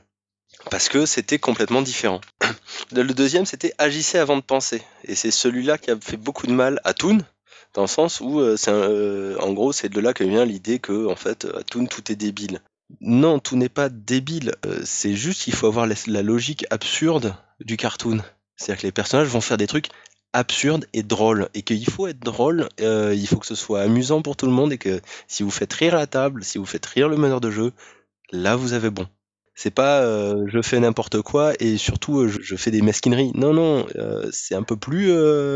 faut réussir à faire rire la table. Ce qui est, ce qui est fascinant, c'est qu'on voit presque. Enfin, aujourd'hui, on, on appellerait ça Apocalypse Toon et on mettrait des. Enfin, ça serait pas des conseils OMJ, ça serait des, des principes du, du meneur de jeu, quoi, mais dans le but d'être drôle. Voilà. Bah, le premier principe, c'est pas mal. Tout ce que vous savez sur le drôle s'applique à tous les joueurs, MJ compris. Le deuxième, agissez avant de penser, bah, s'applique euh, à, tout le monde aussi à cause des PNJ. Connaissez les règles, ça s'applique surtout aux MJ. Tu connaîtras ton personnage comme toi-même. Eh, ça s'adresse aux joueuses. Si vous voulez faire quelque chose, exagérez-le. Ne faites pas simple quand vous pouvez faire compliqué. Si vous êtes dans les ennuis, faites tout votre possible pour les faire empirer. Lorsque vous avez un doute, récapitulez. Celui-là, il est super important. En gros, quand l'action commence à devenir vraiment bordélique, l'important du MJ, c'est de résumer. L'exemple est donné d'ailleurs. D'accord, le gremlin est agrippé aux cornes du taureau et essaye de ne pas se faire désarçonner. Le lapin est dans le bombardier qui est attiré par l'aimant qui se trouve dans la poche du canard. La vache vampire vole jusqu'au second étage avec la bombe que lui a lancée l'escargot juste derrière elle. C'est génial. Voilà, c'est euh, quand, ça commence à être compliqué, on, résume. le neuvième, si vous ne pouvez pas récapituler, sortez un truc de nulle part. Et le dixième, et si vous ne pouvez pas sortir un truc de nulle part, trichez. Et honnêtement, faire MJ à Toon, ça m'a appris les bases de MJ très vite parce que sortir un truc de nulle part et euh, si je peux pas sortir un truc de nulle part, je triche, c'est quand même des trucs de base de meneur de jeu. Même si je suis pas tout à fait d'accord sur le fait de tricher au dé, tricher sur les règles, etc. parce qu'il faut que je bricole un truc rapidement plutôt que de respecter les règles. Euh, c'est vraiment une leçon de jeu de rôle en fait ce bouquin. La partie de conseil au MJ, elle est géniale. Est-ce qu'on peut faire du Eclipse Phase avec les règles de Toon? Non mais on a résolu beaucoup de problèmes dans cette émission. Voilà, il y a un court texte sur comment improviser, un court texte sur comment tricher, comment récapituler, être un grand joueur, et ensuite quelques détails sur des points précis du, euh, système et de trucs rigolos. Par exemple, comment gérer le déplacement dans le temps. C'est pas, je parle pas du voyage dans le temps euh, cher à com. Hein. Je parle de gérer en fait l'élasticité du temps dans les cartoons. Je m'étonnais aussi que comme, que comme ne soit pas encore apparu du futur pour intervenir sur, cet épisode. S'il ne se passe rien, si, euh, quelque chose n'apporte rien à l'histoire, un personnage se déplace d'un point à un autre en une action. Voilà, donc euh, s'ils euh, s'il y a un personnage qui décide d'aller à la ville d'à côté pour aller chercher un truc et revenir, il le fait en deux actions. Parce que dans le film, dans le dessin animé, ben, il y a les personnages, ils courent avec un espèce de nuage derrière lui, et puis il revient, et puis il a le truc. On va pas passer des heures à faire ça. Et tu vas plus vite quand tu es hors champ, etc. Un pouvoir spécial contre tous les personnages, c'est le panneau. C'est que si un joueur décide de mettre un panneau, euh, je dis, euh, je, sors de ma poche un panneau avec écrit ça et je le plante, ce qui a écrit a une, conséquence sur la réalité. Par exemple, si, si je sors un panneau ouverture de la saison de chasse au canard, boum, il risque d'y avoir des coups de feu s'il y a un canard en coin. Eh, on dirait du nobilis. Voilà. Mais c'est vachement sérieux ton truc en fait. on peut faire du nobilis avec les règles de Toon, j'en suis à peu près persuadé, même si je préfère, et, si je préfère faire, prendre les règles de nobilis pour faire du Toon à la limite. Ouais, L'univers applause, je pense.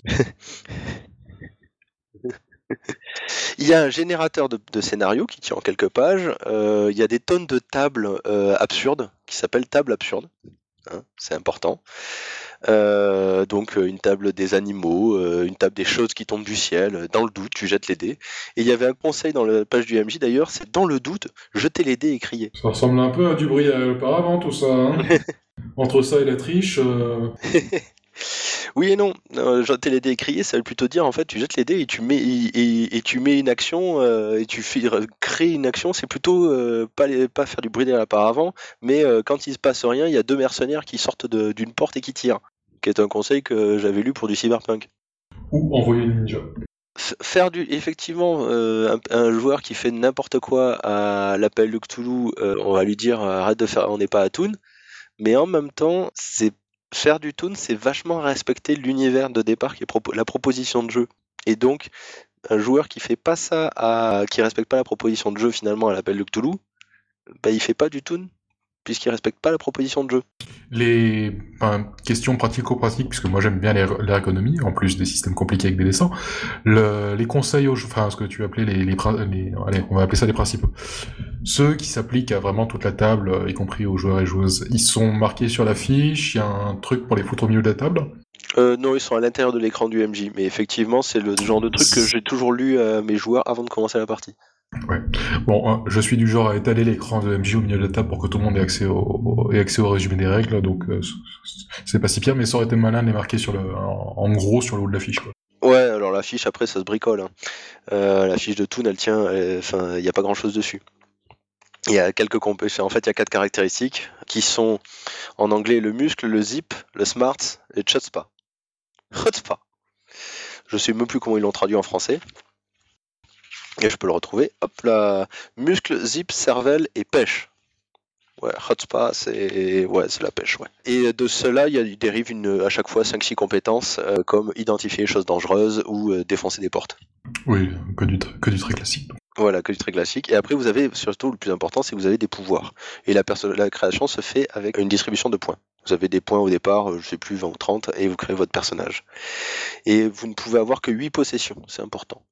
Donc vous avez 8 objets, dont certains qui peuvent être donc des MacGuffin, donc c'est des objets qui peuvent être n'importe quoi, ça vous verrez au moment, au moment voulu.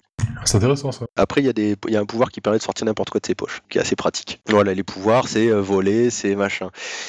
Il y a aussi un truc important à ce jeu, c'est que, comment dire, l'absurdité va jusqu'au fait que si un personnage est suffisamment con pour pas se rendre compte qu'il devrait tomber, il fait son, son jet de cervelle, il le rate, bah, il tombe pas. J'imagine que c'est une référence assez évidente à Bibi et Coyote. Et mhm. euh, petite anecdote, euh, pour, enfin, quand ce dessin animé a été créé, il y a des règles cardinales qui ont été, qui ont été posées dès le début et qui devaient être, euh, qui devaient être respectées. Ah bon? En gros, qui était que le coyote ne pouvait jamais rattraper Bibi, qu'il n'y avait pas de parole, qu'on tombait que si on s'en rendait compte, des trucs classiques, mais aussi des choses un peu plus euh, globales et dont on se rend pas forcément compte à la... au visionnage, comme par exemple le fait que les blessures de Coyote n'arrivent que par sa propre euh, que par ses propres actions. Est-ce qu'on a des ce genre de guide de, présupposés ou de clés de, de de notre partie qu'on va poser à Toon ou est-ce que ça n'existe pas? En fait, ça va dépendre de l'univers que tu utilises. Le truc le plus important, c'est que les, les, les ne meurent jamais on a des points de vie, quand on les perd, on est hors jeu pendant 3 minutes, ce qui s'appelle être sidéré. Après, il y a une table de sidération, euh, parce que certains événements, en gros, si un personnage voit un énorme obus lui arriver dans la tronche, en fait, il y a une petite table pour, euh, le, pour faire, voir ce qu'il fait. Genre, il y a sa mâchoire qui, sort, qui tombe par terre, avec les yeux qui s'agrandissent, euh, ou il se transforme en mille petites copies de lui-même qui paniquent dans tous les sens, ou des trucs comme ça. Ensuite, bah, si l'univers de, de science-fiction ou l'univers western vont pas avoir tout à fait les mêmes règles enfin les mêmes, les mêmes principes juste pour générer une ambiance. C'est-à-dire que le western, tous les personnages vont avoir des armes à feu et ils peuvent en sortir de partout. Et il y a des guides en fait pour faire, enfin des, des, guidelines pour faire euh, donner cette euh, l'ambiance d'un univers ou d'un autre. je pense que ça doit bien marcher de mettre des, des règles aussi immuables dans un truc qui est du n'importe quoi. Ouais, bah ça marche hyper bien. Ça marche hyper bien parce qu'en fait le MJ a des guidelines pour euh, donner un ton et les joueurs vont avoir tendance de toute façon à respecter le ton et, euh, à jouer en fait des clichés. Et pas, je sais pas, tu peux faire n'importe quoi, mais en gros, euh, même quand un joueur fait n'importe quoi, euh, par exemple dans le Far West, il sort un, pas, un vaisseau spatial de sa poche, ce sera en respectant les guidelines et c'est parce qu'ils vont sortir des flingues de plus en plus gros. Ça, ça va aller, ça, ouais, il va le pas le il va pas la sortir comme ça, sa soucoupe volante. Il va la sortir à un moment donné qui, en général, parce que ouais, il y a eu, euh, il a perdu son cheval euh, ou quoi, et puis il a une idée rigolote. Et effectivement, bah, il sort une soucoupe volante et le MJ va décrire plutôt une soucoupe volante un peu steampunk ou euh, ou pas du tout, un truc complètement extraterrestre, mais ça, oui, bah, ça peut partir dans tous les sens. Ou quand on, est dans ces, scènes, dans ces scènes très fréquentes dans les cartoons, on, on est dans la surenchère euh, en sortant des flingues de plus en plus gros ou des, moyens de transport de plus en plus débiles. Je pense que ça doit être des moments où ça marche très bien. Voilà, en général, les, les, les, les scénarios à Toon, c'est plutôt une situation de départ et après, ça évolue dans tous les sens. Il y a eu des tentatives de faire des scénarios un peu suivis. Euh, ça marche pas hyper bien parce qu'en fait, les joueurs vont très vite se prendre au jeu et se castagner avec les personnages euh, alentours, péter tout le décor et, euh, et partir dans tous les sens. Mais il y a rien pour te guider sur la fin d'épisode. si, il y, a, y a le fondu à la fin. Quand on sent que globalement on a fait le tour du sujet, il y a un fondu au blanc avec le générique.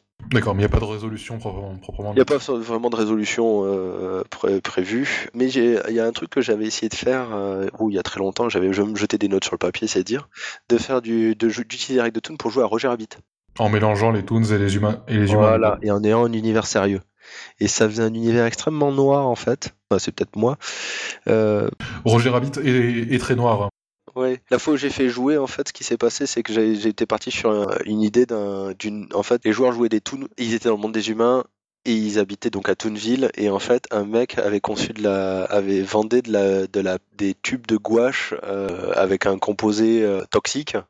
Et en fait, j'avais fait rentrer le thème de la drogue et des junkies en fait dans Toon. Et donc des Toons morts d'overdose et ça faisait un truc assez noir en fait où les personnages, les joueurs faisaient du toon euh, pour détendre l'atmosphère en fait comme dans Roger Rabbit. C'est-à-dire que dans Roger Rabbit, quand Roger fait des conneries, si vous regardez bien, c'est dans des situations assez tragiques. Oui. Des fois. Quand, euh, quand, ça, quand il parle de sa femme qu'il a quittée, et il, il pleure et il se casse des assiettes sur la tête. Enfin, c'est. Il y a un équilibre qui est génial dans Roger Rabbit. et donc ça marche hyper bien. Euh, justement, la scène, la scène où il explique que son partenaire s'est fait tuer par un, par un toon qui lui a lâché un piano sur, sur, sur la tête, puisque bah, Exactement. un toon il s'en relève sans problème, mais un, un être humain. Voilà. Donc les humains, par contre, leur mort elle est définitive, mais ils étaient plus balèzes que les toons. Plus, enfin, plus solides en tout cas. Mais ça, ça avait marché super bien. on avait fait une partie et euh, après, bon, j'avais noté des notes sur papier, je suis jamais arrivé au bout, mais c'est pour dire qu'on peut faire des changer de ton tout en gardant toon. De manière générale, en JDR, la rupture de ton, c'est un truc qui marche très très bien. Tu vas, tu vas peut-être y revenir sur, sur Innominé Satanis où on peut passer voilà. du, du, politique à l'humour gras. Justement, on va en parler. Donc, Innomé Satanis Magna Veritas, euh, puisque tu l'abordes, commençait avec euh, donc des luttes de, démons et d'anges dans le monde contemporain. Tout le monde qui a joué à INSMV quand il a commencé, à mon avis, sauf s'il a commencé sur une table expérimentée, mais s'il a commencé avec des MJ aussi, un MJ aussi débutant que lui, ça a commencé par je crache de l'acide du duo de l'hélicoptère sur le Paris de Notre-Dame. Voilà, c'est assez bateau et on va se, on va se pougner au milieu du boulevard Montparnasse. Bon, et ensuite assez rapidement les scénarios, ils ont toujours cet humour, un humour quand même assez, assez, assez cinglant et de la satire et de la caricature de la société. Et des jeux de mots à foison.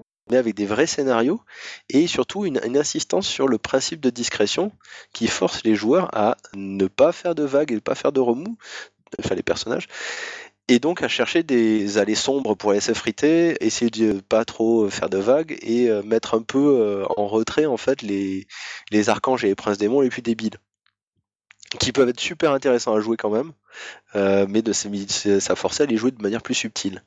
Et un jour, dans un supplément de la deuxième édition d'Innominé, si je ne me trompe pas, je crois que c'est dans Rigor Mortis ou dans Muchos Pesos Cafarnaum, qu'ils avaient écrit une table, les six niveaux euh, de maîtrise de INSMV, où en gros, au premier niveau, on joue des démons euh, et on viole tout ce qui passe et on détruit, on crache de l'acide dans un hélicoptère.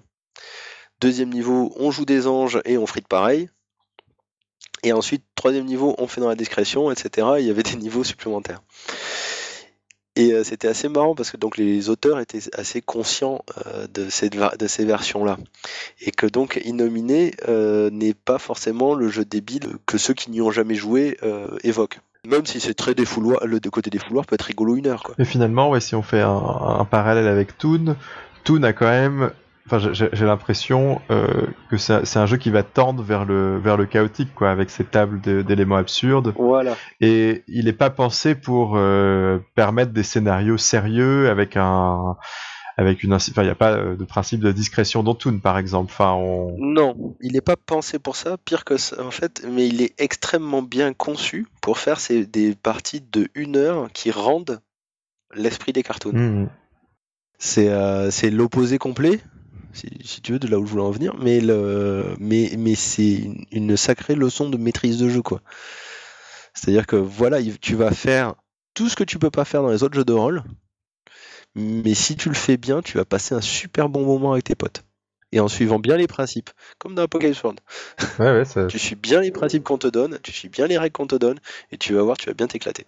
Ça marche pour pas mal de conseils EMJ euh, bien, bien troussés. Généralement, c'est fait par des jeux qui ont, par des gens qui ont joué à leur jeu et qui ont foutu ça sur papier pour que. Euh, et pareil pour euh, Paranoia, qui a une image de jeu où tout le monde se tire dessus dans un couloir parce qu'il faut le repeindre d'une couleur précise.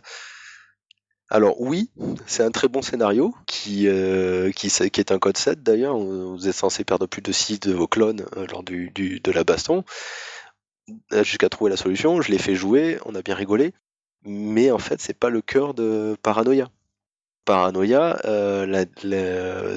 même, c'est pas, c'est justement, c'est pas un esprit cartoon, etc. À la Tex Avery où on se bute et on revient, etc. Pour ça, il y a Toon. Paranoia, il y a la description, c'était Orwell rencontre les Marx Brothers. Donc c'est un humour, enfin y a les, pour le coup on est censé arriver au bout du scénario et le coup de euh, on se trahit, on se tire et on se tire dessus et on ne sort pas de la salle de briefing, bah, c'est passé à côté du jeu, clairement. Alors dans l'édition de Mongoose qui doit être la cinquième slash sixième, parce que c'est le même texte, ils avaient mis trois niveaux de jeu. Ce qu'ils appelaient le zap, le classique et le straight. Le Zap, c'est la version euh, donc euh, à la Toon où on se tire dessus et on meurt tous et on perd tous 5 clones avant de sortir de la salle du briefing. Bon, il euh, n'y a pas de scénario fourni pour ça, vous n'avez pas besoin de scénario, vous mettez juste les, personnages joueurs dans la même pièce.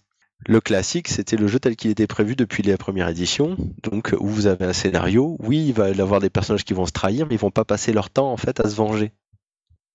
D'accord Il va falloir qu'il prouve, enfin en gros, quand il y a une accusation de trahison, il va falloir la faire valider par l'ordinateur. Et euh, si l'ordinateur décide que oui, il faut éliminer le traître, alors oui, il faut éliminer le traître. Et si vous le butez avant que l'ordinateur ait validé, bah, il va falloir discuter avec la sécurité interne quand même. Ou l'ordinateur. Donc ça peut bien se passer, mais euh, c'est plus compliqué que prévu. Et après, il y avait la version straight. Alors je connais un MJ qui a fait jouer en straight. Il a un recueil de scénarios dédié à ça, WMD.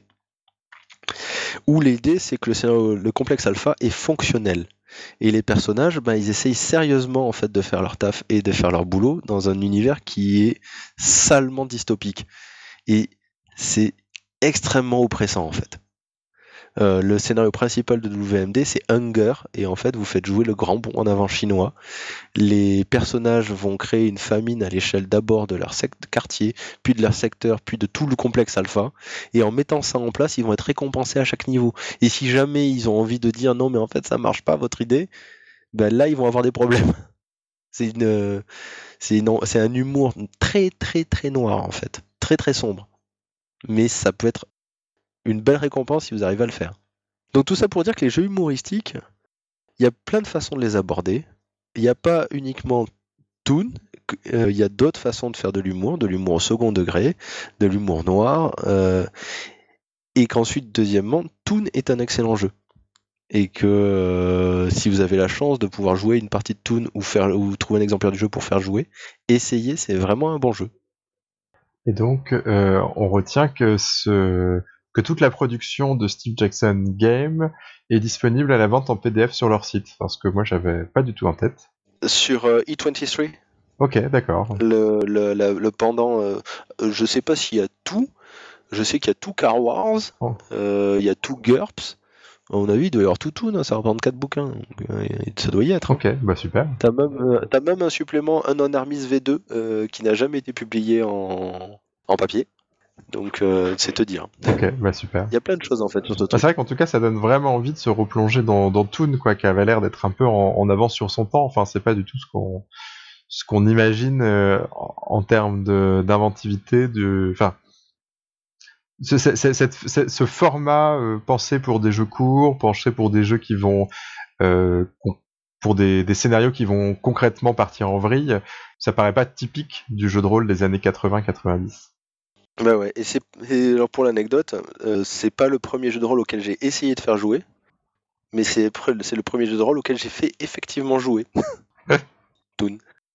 J'ai proposé des trucs, c'est pas passé, et puis euh, Toon, ah ouais ouais, et puis après on, m'a redemandé, donc euh, j'ai quand même fait j'ai pas mal d'heures de vol sur Toon et sur Ninja Burger.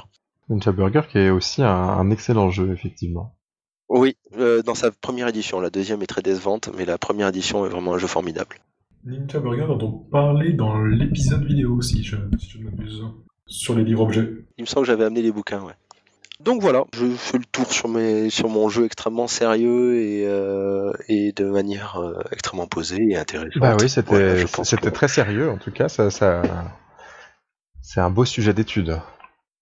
Bon bah Steve, tu vas nous, tu vas nous redynamiser tout ça et nous faire marrer. Je vais vous faire euh, vous poiler. Enfin, je pense que vous allez vous rouler euh, des dizaines et des dizaines de fois sur le sol en vous tenant les côtes jusqu'à vous, vous faire mal, puisque je vais vous parler euh, du poilant Montségur 1244.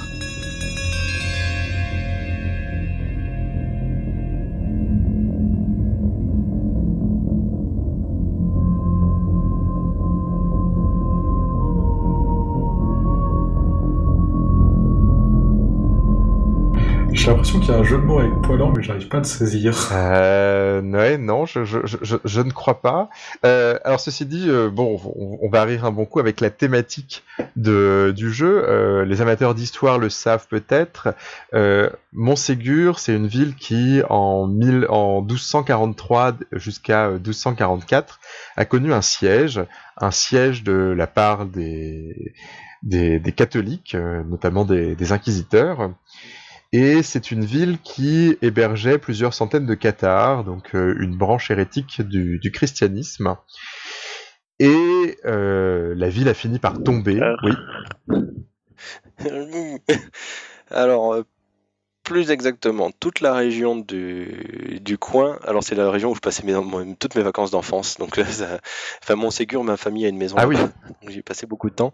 Les châteaux, je les visité des centaines de fois. Alors, en fait, toute la région était au moins des cathares, qui était une hérésie catholique, enfin qui a été déclarée hérétique. Mais surtout, en fait, donc euh, dans le comté de Toulouse, il y avait vraiment, ou duché, comté, je sais plus, il y avait beaucoup, beaucoup euh, de cathares qui en fait étaient des gens de pouvoir. Mm. Donc euh, l'Église catholique n'a pas vu ça d'un bon oeil. Ce qui s'est passé, c'est qu'elle a déclaré, elle décidé de, elle les a déclarés un, elle les a déclarés hérétiques, et ensuite elle a proposé la distribution des terres des hérétiques une fois éliminés à ceux qui les auraient éliminés. On a donc un seigneur du Nord qui s'appelle Simon de Montfort qui a mené toute la, croisade contre les Albigeois. Et qui se retrouve donc euh, seigneur de Toulouse, seigneur d'Albi, seigneur de machin, parce qu'il a laté la gueule à tout ce qui traînait dans le coin.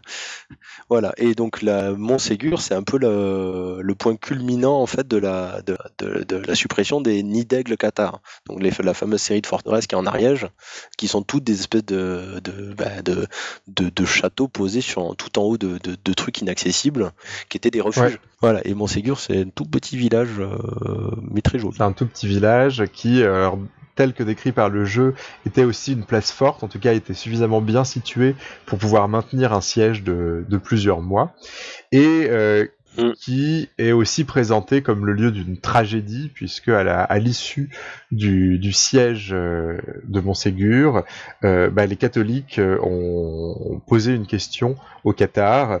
cette question, c'était la suivante. Abjurez-vous votre hérésie et souhaitez-vous recevoir le pardon de notre Père plein de miséricorde? Et cette, euh, cette question était en fait euh, un, un, un, dilemme qui était posé au Qatar, c'était est-ce que vous allez abjurer votre foi ou est-ce que vous brûlerez sur le bûcher? Et plus de 200 Qatars ont fait le choix de ne pas abjurer leur foi et de mourir dans un grand bûcher à l'issue de ce siège terrible. Et je suis pas sûr qu'il brûlait pas les mecs quand même, euh, même en ayant abjuré. C'est juste que tu recevais l'extrême onction et qu'on te promettait le paradis derrière. Dans la présentation de, de Montségur, il le présente vraiment comme un, dilemme entre euh, l'abjuration et la mort. Alors moi, j'ai pas, euh, j'ai pas vérifié la véracité historique du dilemme. Je pense qu'en tout cas, en termes d'enjeu ludique, c'est très intéressant d'avoir de savoir que tu vas pas cramer toutes les, de, toute, de toute façon. Tout à fait. En fait, euh, en termes d'enjeu ludique, poser cette question euh, de, sous cette forme-là, hein, donc euh, abjurer ou mourir, est quelque chose de, beaucoup plus fertile. Alors, Montségur, bon, c'est. Si, si, je peux finir sur la, question, je pense que c'est une bonne adaptation à des, à des joueurs modernes dans le sens où euh, le, le médiéval, lui, il a une croyance en, une vie après la mort, qui est de fait, euh, qui, est, une, qui est une certitude, et que donc, euh, d'un point de vue être brûlé pour ta foi ou pour, la, ou pour une autre, en fait, reste survivre. Si tu fais le bon choix, tu survis. D'accord? Mais pour hmm. un, lecteur occidental plus ou moins athée euh, ou, ou, pas très croyant, euh, en fait, ce, choix euh, ben, n'est pas du tout le même. Et donc avoir le je, je, survis ou je meurs, ou je meurs pour mes idées, est effectivement une bonne manière de remettre le dilemme au goût du jour. Je suis, je suis pas médiéviste, donc peut-être que je me cours complètement, mais ça me, ça me paraît pas mal. Voilà. C'est possible qu'ils aient fait ce choix dans, dans ce sens-là aussi. Hmm. Steve. Ouais, euh, et ceci dit, ça reste un jeu dont l'ambition est, et, moi, et, moi, je trouve très intéressante et ça m'intéressait énormément moi et mes joueurs avant de jouer au jeu. Euh, c'est un jeu qui te propose un dilemme euh, qui t'est étranger. Enfin, je pense que la quasi-totalité des gens qui joueront à Montségur, enfin, je sais pas s'il existe encore des Qatars aujourd'hui. Euh, en tout cas, la, foi Qatar n'est pas la foi a priori des, des joueurs qui vont jouer à Montségur. Et ce dilemme, alors même peut-être reformulé, euh, ça reste un dilemme qui euh, nous est parfaitement étranger.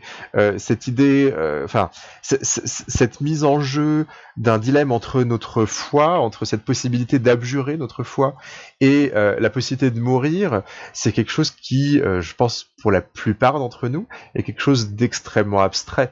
Ça, ça, met en jeu quelque chose de l'ordre du symbolique. Ça met aussi en jeu quelque chose de l'ordre de la croyance, puisque ça met en jeu la foi.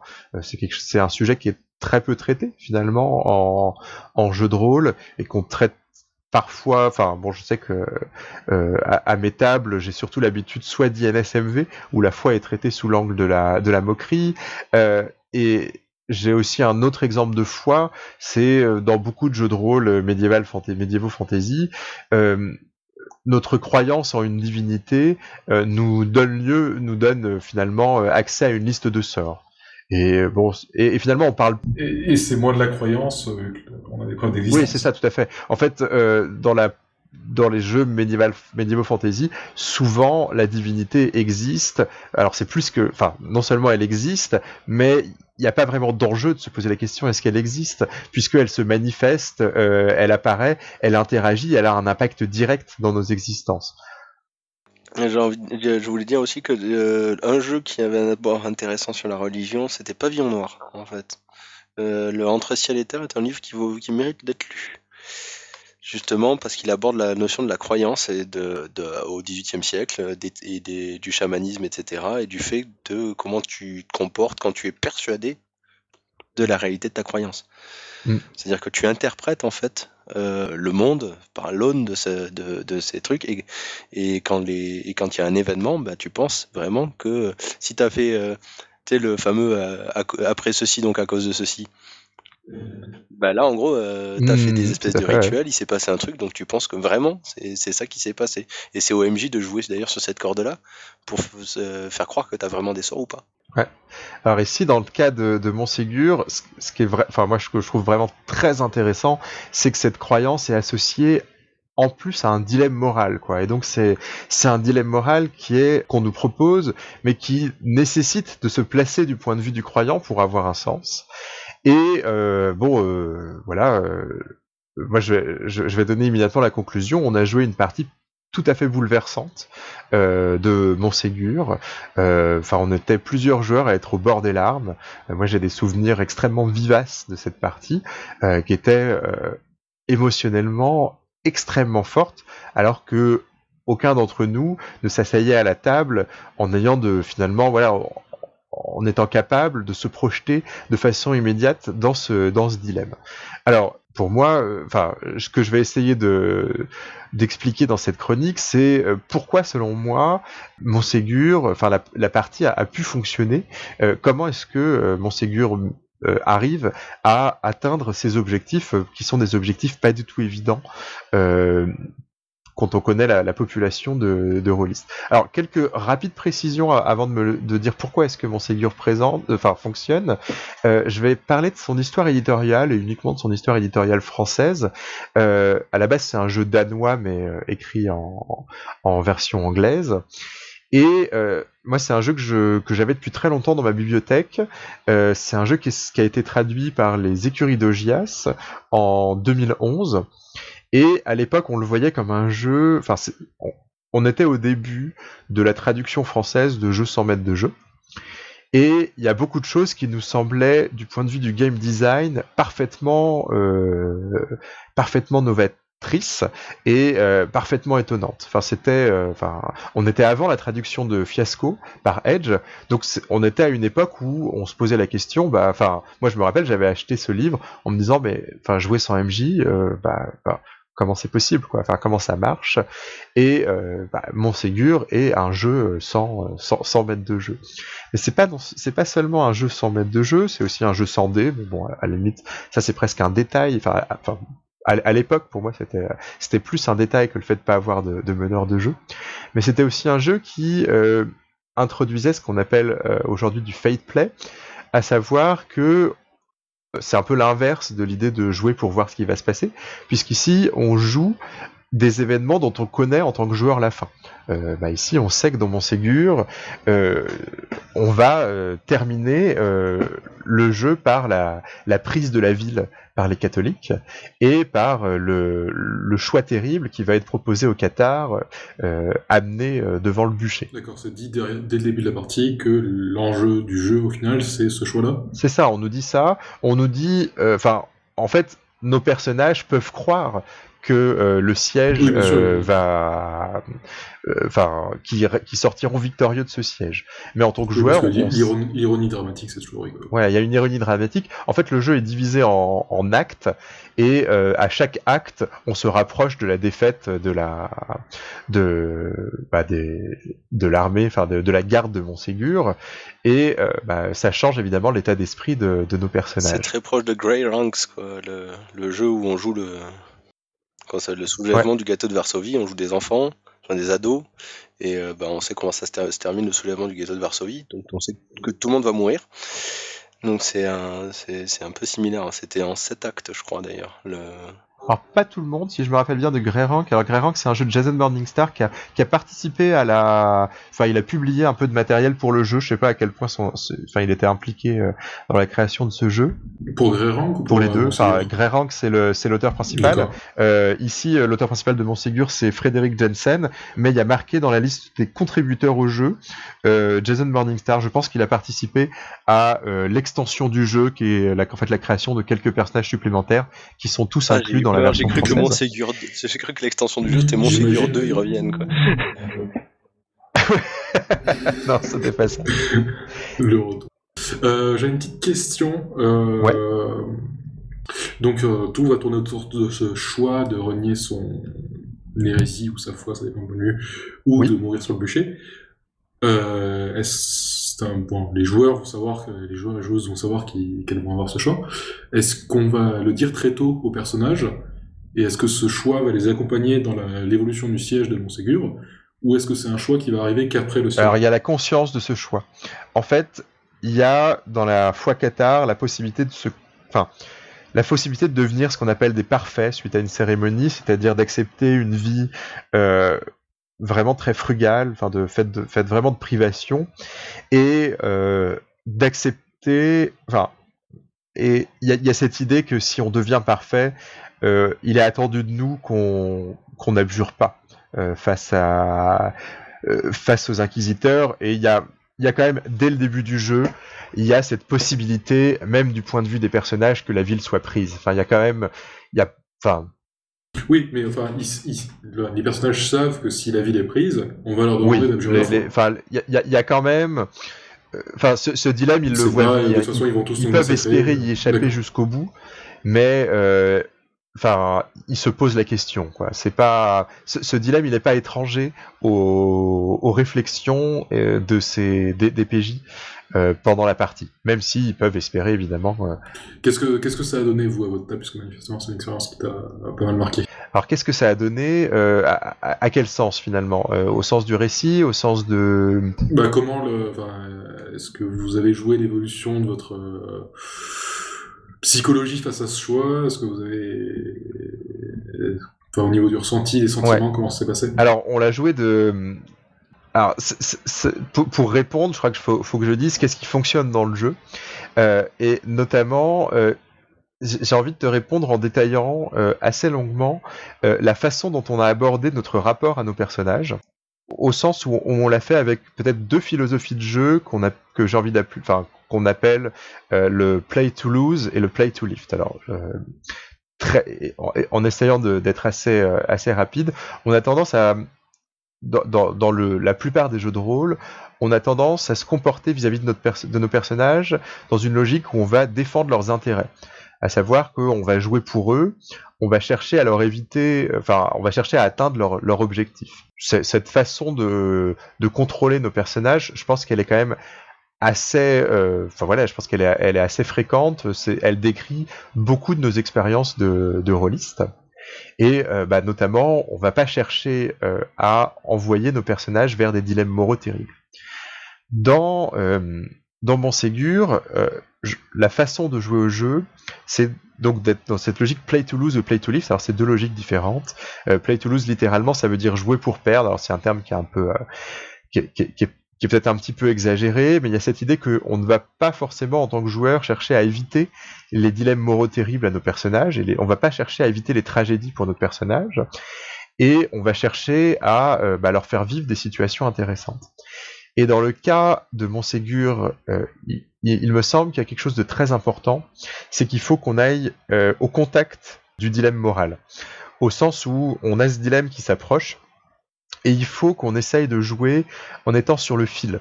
Euh, ce, qui est, ce qui est intéressant, c'est de jouer la tension et d'amener notre personnage dans une situation où il se pose la question vais-je abjurer ou ne vais-je pas abjurer? Euh, on peut, enfin, on pourrait imaginer euh, jouer un personnage parfaitement rigoriste qui ne se pose jamais la question de, de renier la foi. Mais ce serait pas très intéressant. De la même façon, on pourrait imaginer un personnage euh, qui n'est pas suffisamment dévot et qui jamais n'hésite, enfin qui n'aura aucune hésitation face à cette idée d'abjurer. Et nous, on a presque tous joué des personnages qui euh, étaient dans le doute jusqu'au bout. se et donc on est allé chercher ce dilemme moral, on est allé chercher cette façon de, jouer sur le fil. moi, pour te donner un exemple, mon personnage c'était une petite fille et la foi euh, Qatar, c'est une foi qui est particulière vis-à-vis de son rapport aux enfants. Euh, alors, je ne vais pas entrer dans les détails de la foi Qatar. Elle, est très étrange dans nos standards. Euh, enfin, pour nous qui sommes habitués à une tradition judéo-chrétienne plus proche du catholicisme actuel, la foi Qatar, c'est à la fois mettre en avant une vie de privation, euh, et de, simplicité. On pourrait faire un parallèle avec le protestantisme, mais il y a une idée presque de résurrection. Enfin, il y a une idée de résurrection. L'âme revient dans divers corps, enfin dans la foi cathare. Donc je reviens à mon personnage qui était un enfant, euh, une jeune fille, et il y a cette idée pour les cathares, les enfants sont un petit peu des démons, dont, euh, enfin, qui, qui, qui, prennent au piège une sorte, enfin, et qui enferme une, une âme d'ange à l'intérieur d'eux. Donc il y a un rapport un peu particulier à la foi euh, pour les, les enfants cathares. Et donc moi ce personnage se posait cette question, enfin elle était très croyante, mais euh, elle se heurtait toujours aux, idées des adultes qui n'étaient pas toujours prêts à la sacrifier et qui mettaient en avant le fait qu'en tant qu'enfant, euh, elle pouvait se permettre de mentir, elle pouvait encore se permettre de, faire le choix euh, d'abjurer. Il y avait d'autres exemples de personnages, par exemple un autre joueur incarnait une femme qui venait d'accoucher. Euh, elle était elle aussi très croyante, mais bon évidemment il y avait la question de son enfant qui venait de naître, euh, qui reformulait les termes du dilemme, etc., etc. Euh, en tout cas, euh, on a joué à Montségur en allant chercher chercher le dilemme. Et la deuxième chose qu'on a cherché à faire, c'est ce que j'appelle le, play to lift. Enfin, c'est pas l'expression est pas de moi. Donc l'idée c'est de jouer pour se soulever. Euh, l'idée étant que on va jouer au service des dilemmes des autres euh, des autres joueurs et on va utiliser nos personnages pour euh, appuyer les dilemmes des autres. pour donner un exemple, qu'est-ce que je peux qu'est-ce que je peux euh, qu'est-ce que je peux donner? Oui voilà euh, un, personnage d'un autre joueur m'a euh, proposé de fuir la, ville de Montségur via un passage secret parce que j'étais une, une enfant, parce qu'il fallait que je survive, parce qu'il fallait que j'aille transmettre la foi cathare, quitte, à, quitte à renier en partie mes, mes idéaux. Et donc, euh, voilà, cet autre joueur me rendait service finalement et euh, me permettait de mettre l'accent sur mon dilemme. Donc, donc on, l'a joué d'une façon euh, très particulière par rapport à d'autres façons de jouer au jeu de rôle, enfin donc sans défendre les, intérêts de nos personnages, mais en allant chercher à construire des dilemmes. Alors évidemment c'est quelque chose de plus courant dans les jeux qui sont sans meneur de jeu, puisque bah voilà on est seul, on n'a pas de maître de jeu qui va nous envoyer, enfin nous présenter des dilemmes moraux. Euh, c'est aussi une façon qui, euh, je pense, participe de notre émotion, enfin participe de, notre, de, ce qui a été ma forte émotion en tant que joueur, puisque euh, jouer dans cette optique de vraiment chercher à aider l'autre à vivre des dilemmes intéressants, ça nous amène à être très reconnaissant envers les autres joueurs. Enfin, on, on enfin, on a une façon d'annoncer à la fin de chaque scène euh, qu'on termine la scène, c'est de dire merci aux autres joueurs. Et euh, au fur et à mesure que la partie avançait, euh, ces merci laissaient place à des longs temps de silence. On se regardait en étant vraiment reconnaissant. Il y avait quelque chose d'assez beau finalement dans notre façon de jouer collectivement. Voilà, voilà un petit peu sur le déroulement de la partie. Alors ceci dit, ça, ça répond pas quand même à notre question de savoir pourquoi est-ce qu'on était ému aux larmes et pourquoi est-ce qu'on était euh, pris au trip par ces dilemmes, alors que c'est des dilemmes qui, encore une fois, qu'on aurait bien du mal à reformuler dans des termes euh, qui nous concernent directement. Euh, et, moi, ça m'a permis de prendre conscience que pour entrer en vibration avec un dilemme moral en jeu de rôle, bah, il y avait soit la situation où je pouvais faire un parallèle assez direct avec bah, des dilemmes de ma vie personnelle. J'ai envie de donner un exemple un peu, un peu bizarre, c'est l'exemple du jeu Bliss Stage. Chez Gabriel, tu as toi aussi beaucoup joué. Oh. Et le dilemme principal de Bliss Stage, c'est un dilemme un peu, euh, un, peu bizarre. C'est, euh, enfin, on, incarne en gros des, des adolescents qui contrôlent des robots géants et ils peuvent utiliser leur relation avec d'autres adolescents pour détruire ces relations, pour devenir plus fort, disons, en gros, dans les combats de robots géants. Bon, c'est un résumé. Euh. Ils, risquent leur relation comme, euh, comme ils risquent leur équipement. Voilà, et bon, évidemment, euh, moi je, je, risque jamais mes relations amicales, amoureuses et familiales dans des combats de robots géants. Ta, vie est bien triste, mais qu'est-ce que, tu veux que je te dise? Mais ceci dit, bon, pas bon, risquer cette relation dans quelque chose, enfin, risquer mes relations dans quelque chose d'autre, bah, voilà, je, peux faire des parallèles, euh, enfin sans m'étendre. Euh, je pense qu'on peut tous faire des, enfin on peut tous faire ce parallèle avec des situations de, de, nos, de nos vies personnelles. Enfin voilà. Dans le cas de mon Ségur 1244, euh, risquer ma vie pour ne pas abjurer ma foi, bon bah c'est quelque chose de, de très abstrait. Et je prends conscience du fait que ce qui fonctionne, ce qui me semble fonctionner dans mon Ségur 1244, c'est justement que, ce, que la, foi cathare nous est euh, très éloigné et que ça nous permet de nous y investir peut-être plus facilement que si on devait, si on devait incarner euh, des catholiques d'aujourd'hui. Euh, parce, que, parce que finalement, notre rapport au catholicisme aujourd'hui, bah, c'est un rapport qui, enfin, pour nous qui avons été élevés dans des dans des dans des dans une société euh, judéo-chrétienne, hein, ça peut être euh, différent pour euh, pour d'autres personnes, mais en tout cas le fait de se dire ou non catholique, ça dit quelque chose de probablement plus profond sur nous aujourd'hui que le fait de se dire ou non cathare. Enfin, il est assez clair. Bah déjà, on a un rapport à la, foi catholique, alors que moi, la foi cathare... Oui. On s'est débrouillé pour pas que tu aies trop de rapport avec la foi cathare. À une certaine époque, vers le XIIIe siècle, c'est vrai. oui, tout à fait. Et en fait, on a d'ailleurs été très ah. surpris des particularités de la foi cathare euh, quand on a, euh, enfin, il y, a des fiches descriptives de cette foi et on a été très étonné. Enfin, moi, je m'attendais à une version assez proche de, du protestantisme. Ah donc quelque chose. Ah oui non, c'est encore plus trash que les nestoriens. Ouais. Et en plus, on comprend que ça soit une hérésie parce que, enfin, les, bon, les, les cathares euh, considèrent le dieu des, des, des, catholiques comme étant un faux dieu. Enfin, il y a quelque chose de, il y a vraiment une vision du monde qui est radicalement différente. Forcément, ça coince quoi. Aux, alentours de cette époque-là, sur les, les premiers siècles euh, après, après l'an 1000, il y a eu quand même quelques, quelques hum, quelques hérésies assez, assez fascinantes. Euh, bah, euh, typiquement, euh, dans le nom de la rose, on parle du, de, de Fradolcino et, de, et du dolcinisme.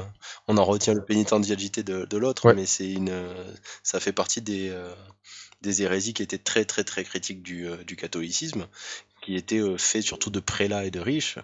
Et même à une époque, d'ailleurs, les ordres mendiants, c'était pas ça. Il y a eu une période où c'était pas hyper bien vu. Hein on le voit bien dans, le nom de la rose, justement, les franciscains, quoi. Mm, mm. Oui, bah, de toute façon, si vous fouillez euh, Umberto Eco, vous tomberez sur tout un tas d'hérésies plus folles les unes que les autres. Ouais, tout à fait. Et c'est vrai que quand on voit le nom de la rose, on se dit pas forcément, euh, ça fait des bons PJ, parce que on se dit, euh, comment est-ce que j'interprète une, un mode de pensée qui est aussi étranger au mien, et même aussi étranger à mes référents culturels. Et ben en fait, j'ai l'impression qu'on le fait plus facilement et que cette distance nous permet, nous permet plus facilement de s'investir dans ces dilemmes, d'autant plus que bon, il y a une distance, mais malgré tout, il y a, euh, enfin, il y a un enjeu qui est fort, enfin, euh, il y a un enjeu historique, c'est euh, plus de 200 personnes qui sont mortes sur le bûcher, enfin, voilà, c'est des humains malgré, enfin, c'est, ils, ils, nous sont étrangers, mais bon, il y a quelque chose de, enfin voilà, on, c'est sérieux quoi. Enfin disons euh, voilà. On... Il y a une stèle dans le place d'El Kramat à, à Montségur. Parce que les, en fait euh, dans Montségur lors du siège ils sont pas dans ils sont pas dans le village, hein, ils sont dans le château qui est tout en haut, hein, qui est tout petit. Et ils ont été brûlés mmh. euh, sur dans un champ qui est au pied du Pog, enfin que tu que tu peux voir avant de monter dans le monter voir le château. Ouais. Et bon, même, même si leur mode de pensée était très différent du tien, même si on était en 1244, tu ne peux pas penser à ça euh, sans être un peu glacé, quoi, sans avoir ton, ton corps qui, ton, ton cœur qui se serre un peu, et euh, ce, qui, ce qui du coup permet aussi euh, à ce dilemme de fonctionner. On n'est pas. Bah, ça fonctionne peut-être même plus dans, au sens où, comme t'as pas de relation avec cette religion, tout ce qui reste, c'est les, les sentiments, les émotions de la, la vie et la psychologie, c'est c'est vrai, on a le sentiment, on a peut-être cette sensation de faire revivre, euh, alors ce qui est très artificiel bien sûr, mais bon, euh, le temps d'une partie, on y croit cette euh, cette fois. Et enfin, je vais je vais je vais terminer par une dernière chose qui m'a beaucoup impressionné dans ce jeu, c'est qu'une quelque chose qui fonctionne, c'est que c'est un jeu avec beaucoup de, de non-dits, de non-joués plutôt. Il y a une sorte de de hors-champ permanent pour deux raisons. D'abord parce que on incarne certes un personnage principal, mais comme c'est un jeu sans, sans maître de jeu, on se partage des personnages secondaires qu'on va incarner.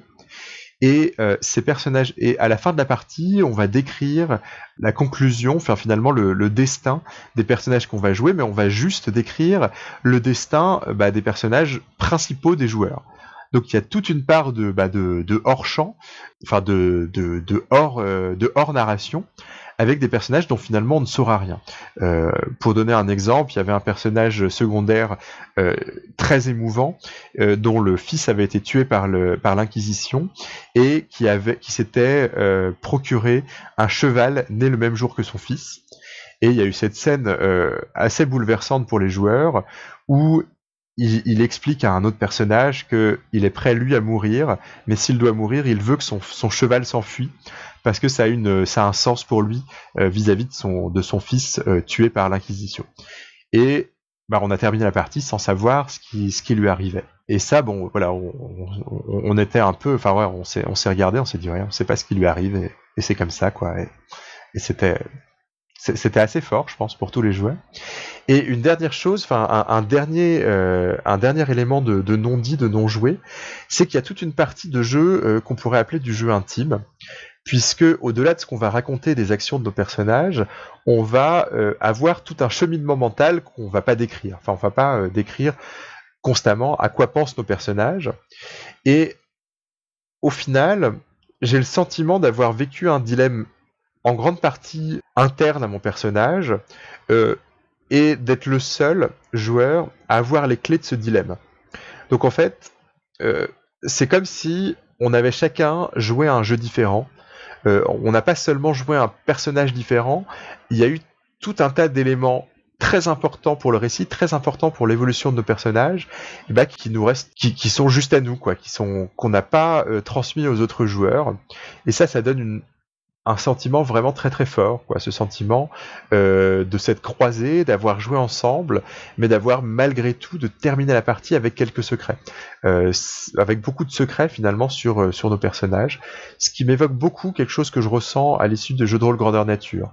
souvent, on a le sentiment que, enfin, j'ai souvent le sentiment à l'issue d'un jeu de rôle grandeur nature, plus qu'à l'issue d'un jeu de rôle sur table, d'avoir joué un jeu très différent du jeu de, de mes partenaires de jeu. Et bah là j'ai eu ce sentiment. Voilà. Et bah là j'ai eu ce sentiment dans mon Ségur 1244.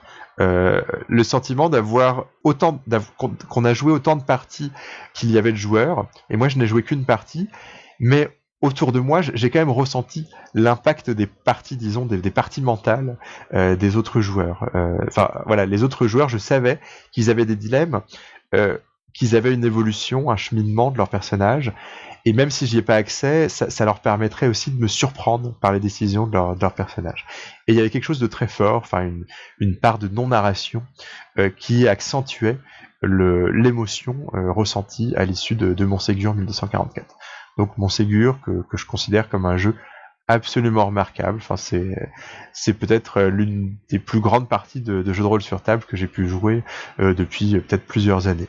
Donc voilà, je vous conseille très vivement, si vous êtes un tout petit peu intéressé par cette, thématique autour de la foi, par cette situation historique, de tester le jeu Montségur 1844, euh, qui est vraiment un jeu, un jeu remarquable. Eh ben, en tout cas, quand on parle, c'est impressionnant. Ouais. Un petit peu intimidant, peut-être, impressionnant. C'est un peu intimidant, mais on était vraiment surpris par l'efficacité, par, la, enfin, faudrait entrer dans les détails pour expliquer euh, pourquoi est-ce que les mécaniques de jeu fonctionnent. Enfin, il y a, des trucs assez, il y a des trucs assez astucieux dans la dans la façon de partager la narration, mais je vais, vais pas entrer dans les détails. Il y a des trucs assez subtils qui dont on comprend pas pourquoi ils vont marcher à la lecture du jeu, mais qui marchent en fait très très très bien autour de la table.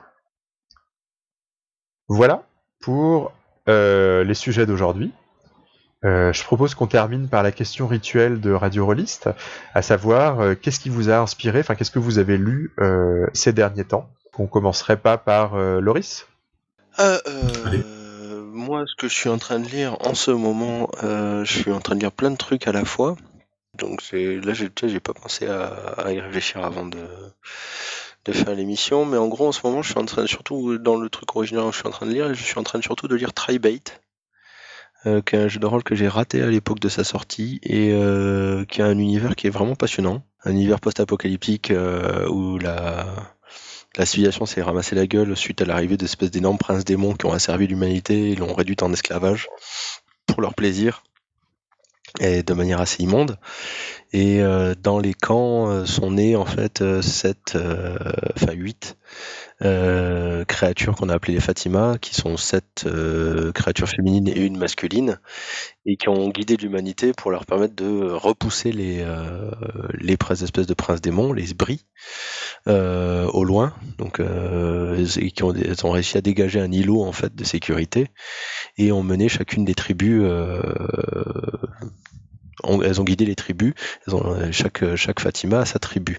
Le seul truc, c'est que le Fatima masculin, qui, était le rebelle, ou le combattant, je sais plus, enfin en gros un, fighter, s'est fait éclater en même temps que le prince démon. Là où j'en suis de ma lecture, je suis pas sûr en fait qu'il soit mort des coups du prince démon, peut-être qu'il s'est pris un coup dans le dos en fait. Et la tribu qu'il devait mener en fait, ce sont, devenus donc des hors-la-loi et des parias au, sein de, l'humanité. Mais on découvre en fait que les Fatima ont elles-mêmes asservi l'humanité dans, le, dans le truc qu'elles gèrent dans le, périmètre qu'elle contrôle et euh, que finalement la, libération n'a pas été celle qui était prévue. Et, euh, donc les, joueurs jouent des personnages de la huitième tribu et euh, dont le but est évidemment enfin va être de libérer à nouveau l'humanité de de son nouveau joug alors le système par contre c'est le système silhouette, ça j'ai pas besoin de le lire, je l'ai déjà lu dans Gear Craig, c'est pas bon du tout. Mais il y a sûrement des euh, un système facile à prendre en main pour, euh, pour remplacer ça. Moi je, dois dire que Tribate c'était un peu mon premier Eclipse Phase parce qu'il y avait pas mal de choses qui me fascinaient euh, en surface mais j'ai eu beaucoup de mal à entrer dedans. Mais je l'ai lu il y a peut-être 10 ans donc peut-être que ça serait différent aujourd'hui. C'était le premier trou dans ton parquet? Non parce que le livre était plus léger. Mais super mal mis en page. Voilà. Ok, Gabriel. Euh... Ah merde, j'ai cru. Eh non. Euh, bah moi j'ai un magasin de jeux de rôle très bien achalandé juste à, juste à côté de chez moi, donc j'ai acheté plein de plein de vieux trucs que j'avais envie de dire. Euh, j'ai récupéré notamment un Polaris Tragédie au, au Septentrion, qui a un vrai plaisir à lire, c'est bien écrit. Euh, un peu macho, mais euh, bon, la, plus, la, plus, la plus agréable. Puis bon, c'est le chevaleresque, donc on va dire qu'on pardonne, j'imagine. Euh, j'ai également récupéré Circus, qui est un jeu français sorti en 2005, d'espionnage contemporain, euh, avec un bitch assez rigolo. Je pense que ça vaudrait le coup de le dépoussiérer un peu pour faire de l'espionnage pop. Il avait comme défaut d'avoir des scénarios affreusement linéaires, mais c'est vrai que sa thématique, euh, en gros, des espions cachés dans des, enfin, des espions artistes de cirque versus des espions musiciens, c'est ça? C'est ça, qui utilisent euh, tous les deux leur, leur couverture respective pour voyager au du monde. Ce qui est rigolo parce que c'est un, une couverture qui revient assez souvent dans mes, dans mes, dans mes campagnes d'espionnage. En parlant de campagne, j'ai lancé une campagne de Knights Black Agents que je relis donc à côté de ça. Et puis j'ai récupéré 2-3 PDF de trucs en bêta, etc. qui, qui pourront faire l'objet de critiques futures, donc je n'en dis pas plus. Et moi, euh, c'est Cobal, euh, le, notre, le créateur de Radio Rollist, hein, notre, notre papy. à tous, c'est ça, papy Cobal, euh, qui m'a, qu'on a parlé sur Twitter et il m'a donné envie de ressortir Final Frontier, euh, ce jeu euh, inspiré de Star Trek euh, avec une version un, super bien. un peu parodique et bah, c'est vraiment chouette. moi, c'est alors c'était une époque où, j'étais en mode non, le système ça a pas d'importance, donc j'en avais rien à faire des systèmes de règles. Et c'est l'un des premiers jeux qui m'avait fasciné par des mécaniques de jeu, notamment un système complètement fou de combats spatiaux où chaque membre d'équipage est affecté à une euh, position, enfin une fonction particulière, enfin un truc très très élégant. Et je ne suis pas étonné que ça te parle, puisque c'est un jeu qui jouait pas mal sur les gestuels, donc euh, le géniste en, toi doit être. Doit bah exactement, quoi. Il y a tout un tas de. Enfin voilà, le, jeu insiste sur le fait de Enfin, il y a plein de choses qu'on active en faisant des gestes, en mimant de façon très rapide. Hein. on se touche, enfin, on, se tape les cuissons, par exemple. Enfin, on se, on se met la main sur sur sur un endroit de notre costume, même si c'est le costume de notre personnage. On n'est pas forcé de, de, venir déguisé en pyjama pour jouer à ce jeu. Alors après, j'ai toujours un peu de mal parce que comme je connais pas beaucoup Star Trek, c'est un jeu qui est une sorte de parodie bienveillante de Star Trek. Et euh, il y a un ton peut-être un peu trop humoristique pour euh, pour un univers que je ne maîtrise peut-être pas assez pour que euh, ça me fasse euh, complète pour avoir complètement les codes quoi. Donc c'est vrai que je... Bah, après tu peux le restituer sans l'humour dans des parties. Ouais, je, je c'est ce, ce que je suis en train de me dire. Enfin, ça, ça reste un plaisir à lire, ça, ça, ça me fait sourire euh, à la lecture, mais je sens bien qu'à ma table, enfin, ce serait un humour qui tomberait probablement à plat. Mais j'ai vraiment envie de, de m'y replonger. Enfin, ça me, c'est, c'était vraiment un jeu fascinant. Enfin, c'est un des premiers jeux de John Doe et ça marche en plus. Enfin, ça, ça, le premier jeu de John Doe. ça marche je sais pas si c'était pas Antoine Boza qui avait écrit ça. Qui, qui était l'auteur euh, Non, c'est. Ah, le système de jeu. Euh, oui, donc c'est. C'est Emmanuel Garbi qui, a, qui est conception et rédaction, mais le système de jeu c'est bien Antoine Boza, assisté d'Emmanuel Garbi et de Pierre May. Donc il y a bien. Euh... Et d'ailleurs l'équipe, la, la, fine équipe euh, Manu et Antoine, visiblement étaient dans les locaux de Black Book aujourd'hui, si j'en crois Twitter, pour quelque chose. Il y a un rapport avec le jeu de, avec le jeu de ah. rôle, mais je ne sais pas quoi. De toute façon, leur, euh, tous les PDF, euh, tous leurs PDF sont en train d'arriver petit à petit sur, Black, euh, sur le site de Blackbook. Ah super. Je ne sais pas si Final, si Final Fantasy. Aux dernières nouvelles, Antoine était en train de bosser sur un jeu de plateau Oltré, mais je sais pas où ça en est. Il postait de temps en temps sur Twitter des petits, des petits updates sur le fait qu'il bossait dessus, mais il a jamais posté quoi que ce soit sur de, de, manière détaillée. Il, il, déclarait juste bosser dessus de temps en temps. Affaire à suivre donc, si vous avez des infos, faites suivre à la rédaction qui transmettra. Voilà, voilà, et bah c'est en gros tout pour euh, pour euh, pour le jeu de rôle. Ah, le, fait d'avoir joué à, à Montségur 1244, ça, ça m'amène à, à, regarder des films sur la foi catholique. J'ai vu le très bon euh, Sur les chemins de la rédemption de de de, de comment s'appelle de de Schrader, euh, un réalisateur qui était le, scénariste de Taxi Driver, qui est un film extraordinaire avec Ethan Hawke, qui est confronté à un activiste euh, écolo radical euh, qui renverse complètement ses, sa vision du monde. Enfin, c'est un, film très noir, terrible, que je conseille vivement. Si tu cherches des films sur la, celui qui parle de foi plus récente, je te conseille l'excellent Jesus, Jesus Camp. Ah oui, ça c'est un... Euh, Alors ça, ça par contre, t'as aucune, aucune sympathie pour... Euh... Non, faut regarder ça un jour. Ça ouais, un documentaire sur ces camps évangélistes qui... Euh, enfin, qui lavent le cerveau des enfants. Je pense que là, le terme est... Mm. Si tu cherches un, bouquin aussi euh, pas mal sur euh, la, vie lors dans un château lors d'un siège, je te conseille le roman de Jean-Luc Bizien qui s'appelle La Muraille, qui décrit un siège et euh, bah, au début tout se passe bien, ça va, Dieu est avec nous, on a de la bouffe, on a de l'eau, tu vas voir ils vont repartir quand ils sont venus, et au bout d'un moment il te reste un morceau de ton chien Ouais. Et c'est pas mal, dans le roman te montre bien le changement d'état d'esprit au fur et à mesure que le siège avance dans le temps. Effectivement, ça se rapproche beaucoup de mon Ségur. Tu es riche de conseils de, lecture. Je note. Et nos, et nos auditeurs aussi, j'espère. Voilà, voilà. Et ben, sur ça, c'est le moment de se séparer, très sérieusement. Toujours, avec gravité. Et on espère que les lecteurs auront appris beaucoup de choses. Salut Salut Allez, au mois prochain. Bon jeu.